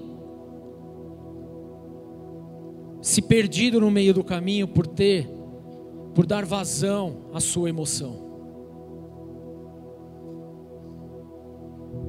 Querido, hoje é dia de quebrantamento nessa casa.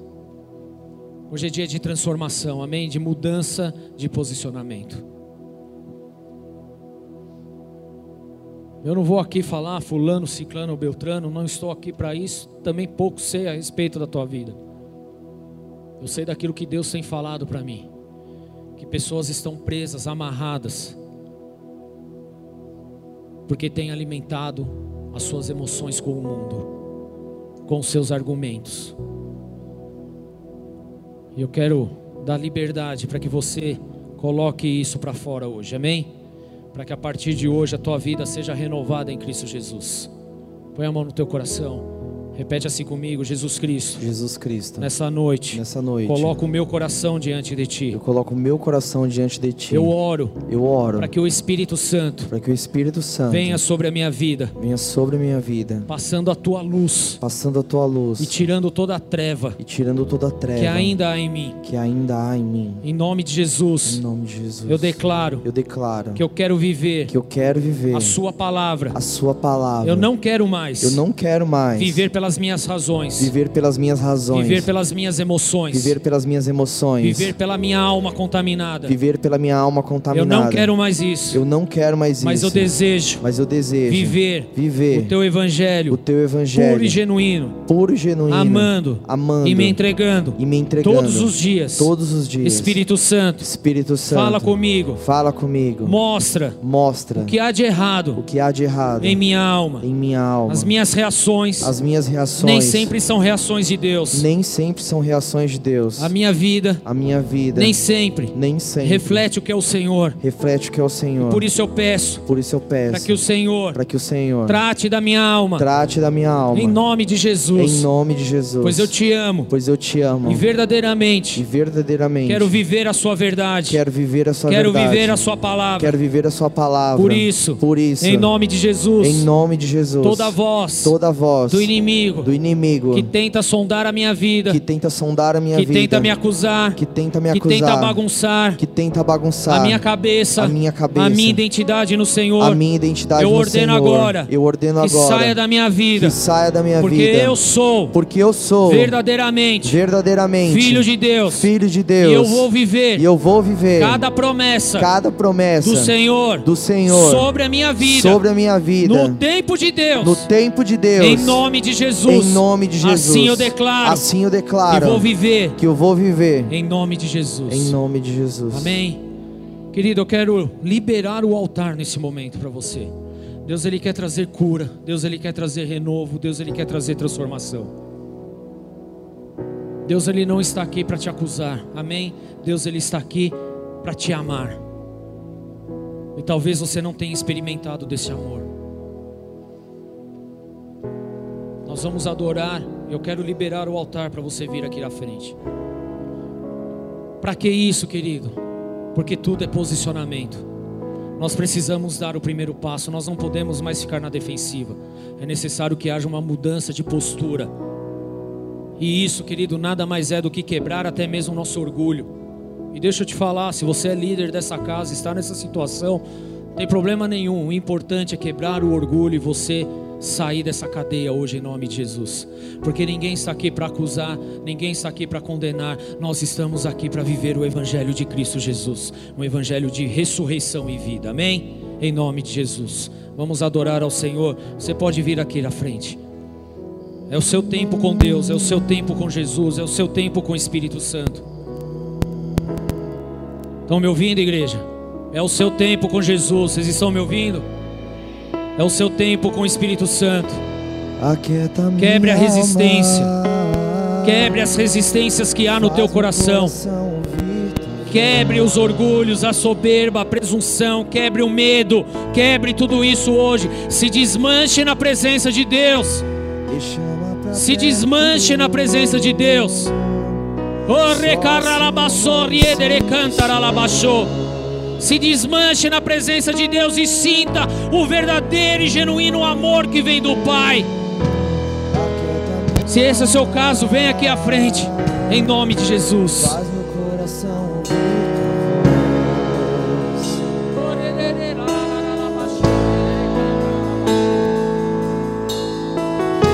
Me chama pra perto. Só assim eu não me sinto só.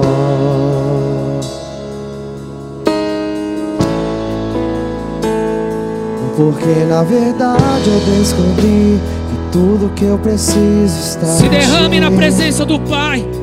Mas Abra o teu coração a Jesus. teimoso Permita que Ele entre e faça morada em sua vida hoje. Chore, Sei que cararabassou, é perigosamente, mas eu preciso Ele é acreditar. Deus, Ele é Deus, Ele é Deus. No que você me diz. É tempo de renovo, é tempo de transformação, é tempo de vencer as tentações. Você não foi chamado para viver em derrota, você foi chamado para viver em vitória. Chore, caranabassou, riedere ranararabassou. Me chama pra perto. Você não foi chamado para viver na depressão, você foi chamado para viver na alegria do Senhor, porque ela é a nossa força. Ore Você está no controle, então me esconda no teu coração, me amarre a ti, pra eu não desistir. Eu não quero mais fugir da tua vontade, pra mim eu sei que vai ser difícil, mas você estará sempre comigo. E mesmo que minha alma grite, tente me fazer voltar atrás, eu vou confiar, eu vou descansar, me lançar no teu amor.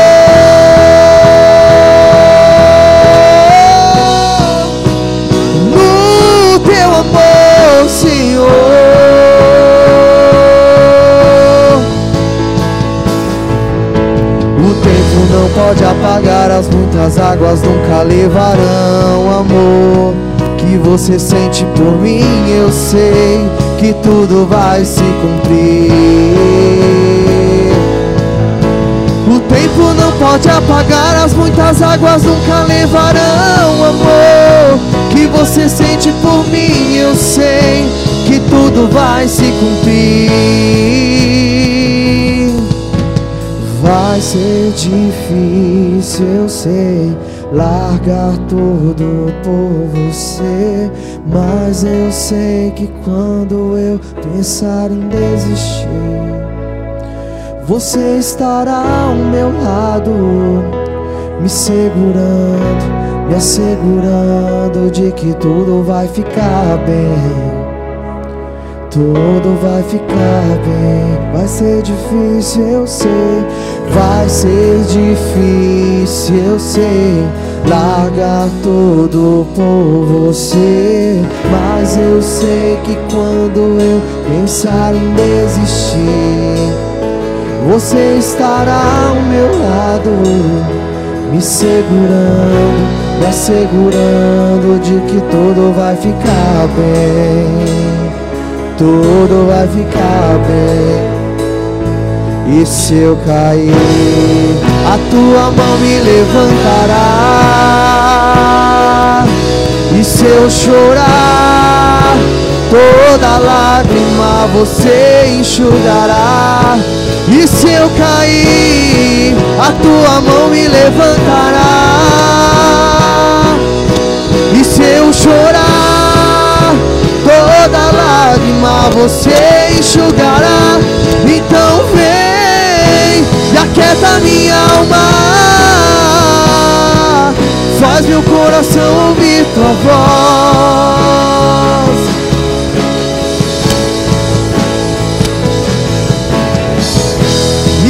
Chama pra perto. Só assim eu não me sinto só.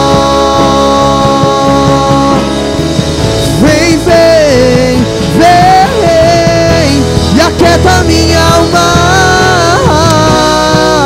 faz meu coração ouvir tua voz.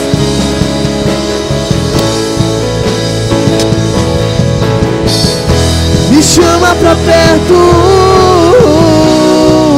só assim eu não me sinto só.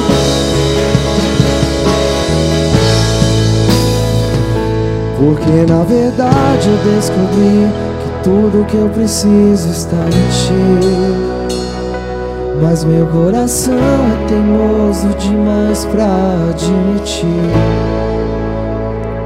Sei que depender é conviver perigosamente, mas eu preciso acreditar e confiar no que você me diz. Vai ser difícil, eu sei Vai ser difícil, eu sei, largar tudo por você.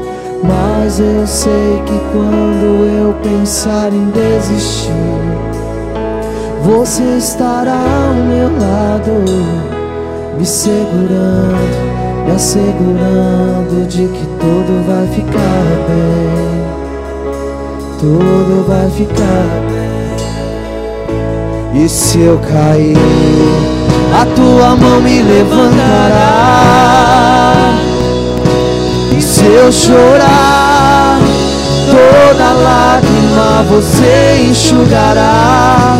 E se eu cair, a tua mão me levantará. Se eu chorar, toda lágrima você enxugará.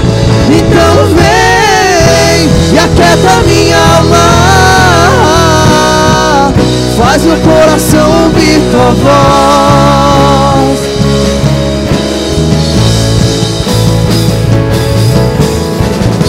Me chama pra perto. Eu não me sinto só.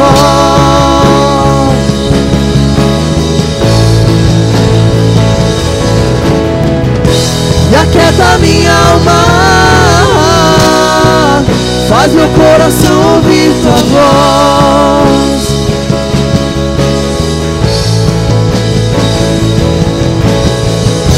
Me chama pra perto. Assim eu não me sinto só.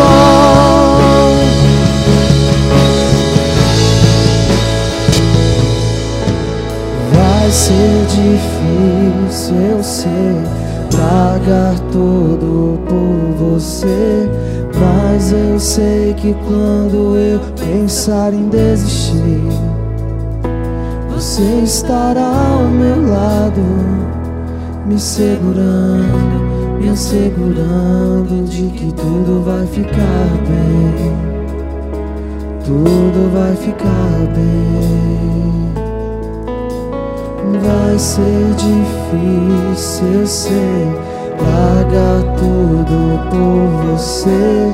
Mas eu sei que quando eu pensar em desistir, você estará ao meu lado, me segurando, me assegurando de que tudo vai ficar bem. Tudo vai ficar bem.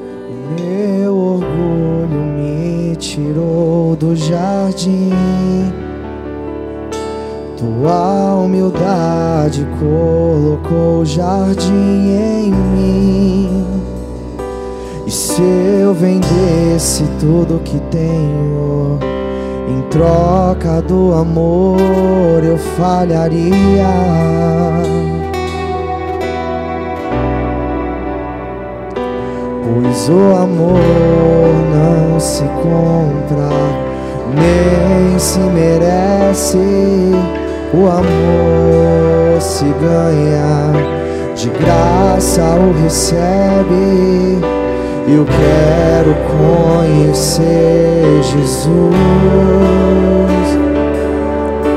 Eu quero conhecer Jesus. E ser achado nele, eu quero conhecer Jesus. Eu quero conhecer Jesus. O meu orgulho me tirou do jardim.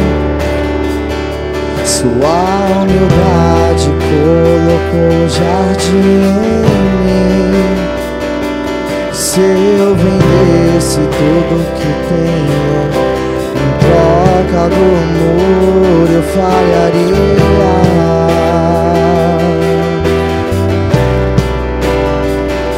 Pois o amor não se compra, nem se merece. O amor se ganha, de graça o recebe. Se quebrante na presença de Jesus. Venha a mim todos que estão cansados e sobrecarregados, e eu lhes darei descanso. Ele é o único que pode dar descanso, Ele é o único que pode aliviar as coisas. O homem não pode, as pessoas não podem, mas Jesus, Ele pode todas as coisas.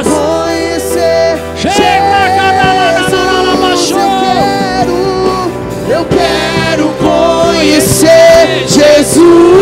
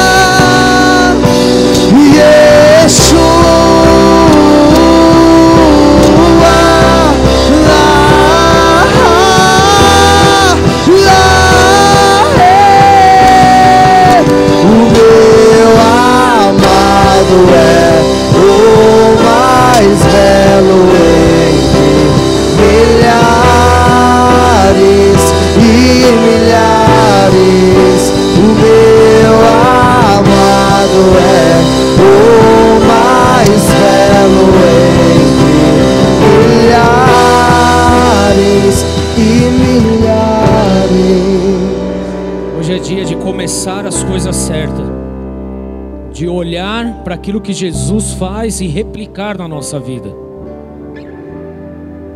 Por isso a necessidade de se quebrar o orgulho. Por isso a necessidade de se quebrar a vaidade. Por isso a necessidade de se quebrar o eu. O pior culto que pode existir é o culto ao eu. Eu estou me achando bom o suficiente. Eu não tenho nada para ser tratado e curado. Isso é a pior coisa, é a pior deformação que possa existir na nossa alma. Porque todos nós temos coisas a melhorar. Todos nós precisamos nos aperfeiçoar. Todos nós precisamos vencer as tentações da nossa alma. Então quebre todo o orgulho. E hoje Deus ele está dando a oportunidade para isso. Nós vamos cear agora. E a palavra de Deus fala que se você tem alguma coisa contra alguém, nem dá oferta. Porque a tua oferta não vale nada. Deus não quer o teu dinheiro, Deus ele quer o teu coração. Nós vamos cear. E à medida que os diáconos forem entregar a ceia, se no teu coração ali ainda estiver alguma coisa contra alguém, não espera terminar o culto, faça isso hoje. Hoje é o dia, amém? Amanhã pode ser tarde demais. Então faça hoje. Pode servir em nome de Jesus. Vá adorando ao Senhor, vai perguntando para o Espírito Santo o que, que precisa ser transformado ainda na tua alma o que, que precisa ser transformado ainda no teu entendimento. Ele continua curando, Ele continua visitando, Ele continua transformando. Ele é o mesmo ontem, hoje, eternamente. Ele não muda. Noivo chama a sua amada para ir ao céu, para ir ao céu. buscar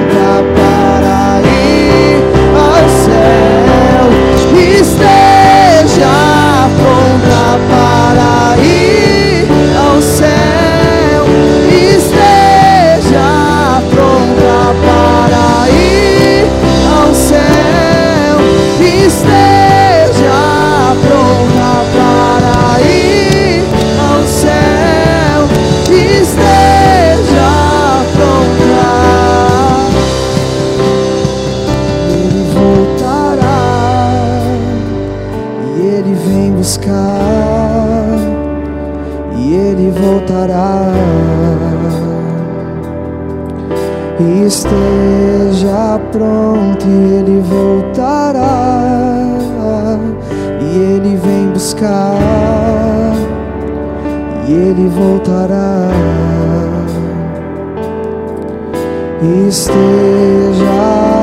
e ele voltará. E ele vem buscar e ele voltará.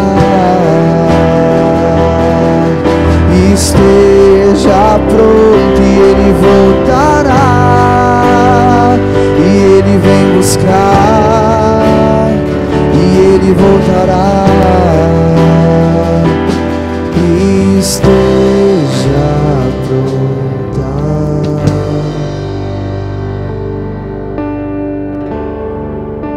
Todos receberam do pão e do cálice? Alguém não recebeu? Levante sua mão no seu lugar. A gente corre até aí. Amém. Enquanto isso, eu quero ler um texto, está lá em Coríntios 11, que diz: Pois recebi do Senhor o que também lhes entreguei, que o Senhor Jesus, na noite que foi traído, tomou o pão. E tendo dado graças, partiu e disse: Isto é meu corpo que é dado em favor de vocês. Façam isso em memória de mim, da mesma forma. Depois da ceia, ele tomou o cálice e disse: Este cálice é a nova aliança no meu sangue. Façam isso sempre que o beberem em memória de mim. Porque sempre que beberem desse pão, sempre que comerem desse pão e beberem desse cálice, vocês anunciam a morte do Senhor até que ele venha. Isto é a ceia, amém? Anunciar a morte e a ressurreição de Jesus. Apenas isso. Se talvez você ainda está preso por alguma situação da tua alma, esse é o tempo de você abrir o teu coração a Jesus. Nada te impede de, de participar da ceia do Senhor. A única coisa que te impede de participar é o teu próprio coração. Mas hoje Deus ele está trazendo renovo, transformação, cura. Então, se você não pegou, mas você está abrindo o teu coração a Jesus, eu quero dar oportunidade para cearmos juntos, porque estamos na casa do Pai e eu não vou na casa do meu Pai para passar fome, né? Eu vou lá para comer com Ele, cear com Ele, andar com Ele. E é o que Deus ele quer sobre nossas vidas. Se esse é seu caso, levanta sua mão. Rapidamente a gente vai correr até aí. Alguém? Corre aqui, por favor. Há mais alguém? É só levantar a mão no teu lugar.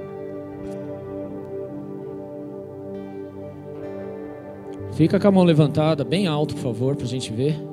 Há mais alguém? Mais alguém?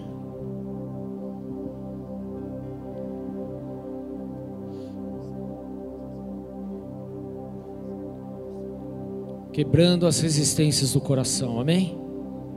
Em nome de Jesus. Estão prontos?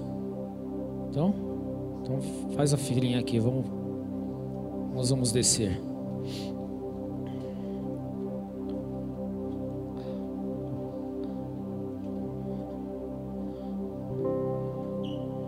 Ninguém é melhor que ninguém, ninguém está acima de ninguém. Nós estamos aqui para tratar das deformações de nossa alma.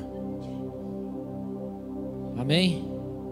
Precisamos abrir os nossos. Nós somos os primeiros a dar o exemplo. Se o exemplo não parte de nós que somos liderança, então complica todo o jogo. Deus ele conta comigo, ele conta com você. Então entenda isso. Não dê mais vazões para a alma, não dê mais vazões para os sentimentos. Dê vazão para o Espírito Santo, para o mover dos céus. Em nome de Jesus. Que o Espírito Santo possa tocar, possa curar, possa transformar. Em nome de Jesus que as nossas emoções não prevaleçam sobre a vontade de Jesus, que os nossos sentimentos não prevaleçam sobre a vontade de Jesus, mas que a nossa alma, o nosso coração, o nosso entendimento seja renovado hoje. Precisamos refletir a imagem de Jesus, precisamos refletir o caráter de Jesus. Na verdade, nós precisamos refletir as emoções e os sentimentos de Jesus. Nós precisamos refletir aquilo que é a palavra de Deus. E nós somos chamados a isso hoje, em nome de Jesus. Sobe lá.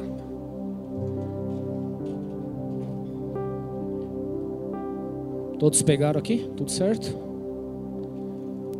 Pegue seu pão, pegue seu cálice. Quero orar consagrando esses elementos a Deus. Pai, em nome de Jesus Cristo, colocamos diante do Senhor esse pequeno pedaço de pão representando o teu corpo que foi moído na cruz do Calvário e esse pequeno cálice de uva que representa o teu sangue que foi derramado a favor das nossas vidas. Que todo e qualquer tipo de malignidade sobre esses elementos sejam cancelados agora em nome de Jesus. Na verdade, nós queremos, meu Deus, cear, porque nós só estamos aqui hoje porque o Senhor se entregou por nós, porque o Senhor nos amou e não mediu esforços para que fôssemos salvos, porque o Senhor não colocou a sua emoção à frente, mas colocou a vontade do Pai à frente. E é exatamente isso que nós queremos refletir e que queremos fazer a partir de hoje, ser como Jesus, e por isso nós estamos aqui ceando nessa noite em nome de Jesus. Amém? Comamos o pão juntos.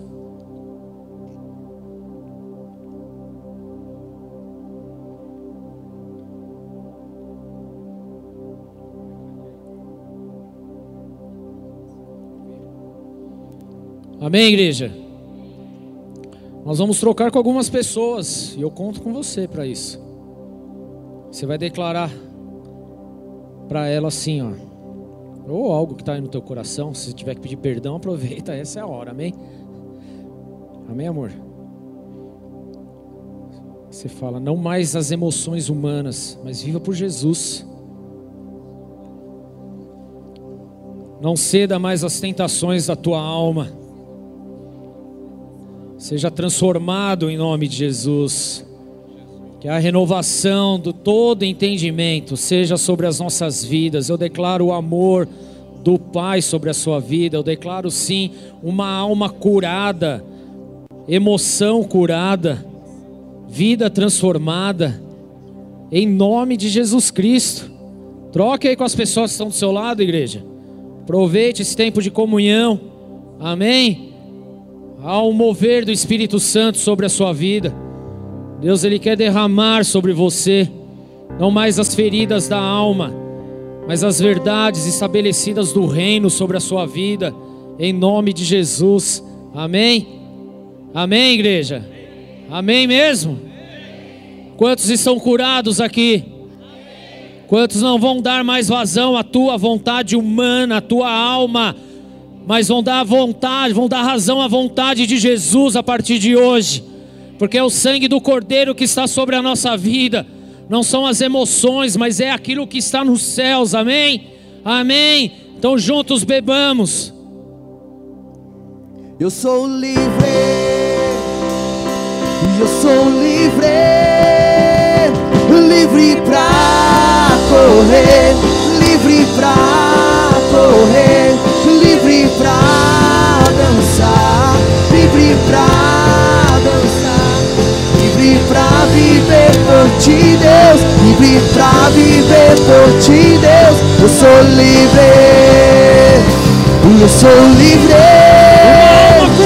livre pra correr, livre pra correr, livre pra dançar, livre pra dançar.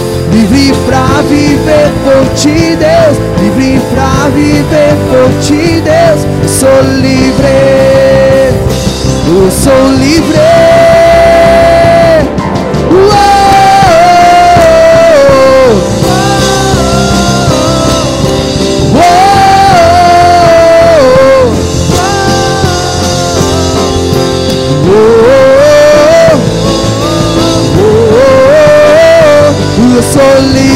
Livre, livre, livre, livre.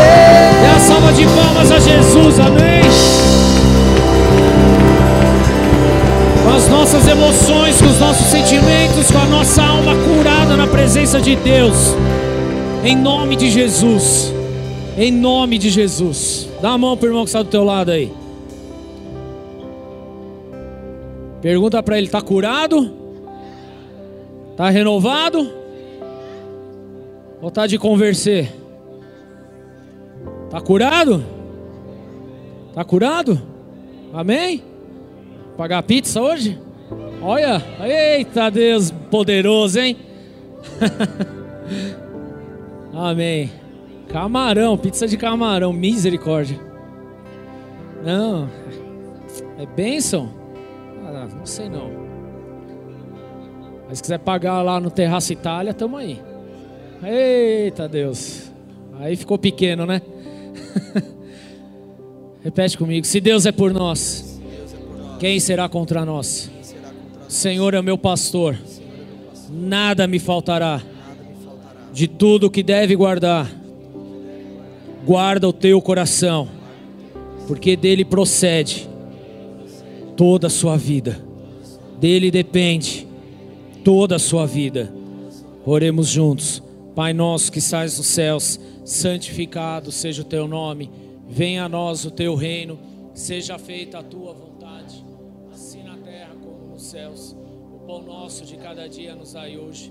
Perdoa as nossas dívidas, assim como nós perdoamos aos nossos devedores. Não nos deixes cair em tentação, mas livra-nos do mal, pois teu é o reino, o poder e a glória para sempre. Amém. Que a unção do Espírito Santo esteja sobre vocês por uma semana maravilhosa na presença do Pai. Amém? Dá um abraço no teu irmão. Espírito de Deus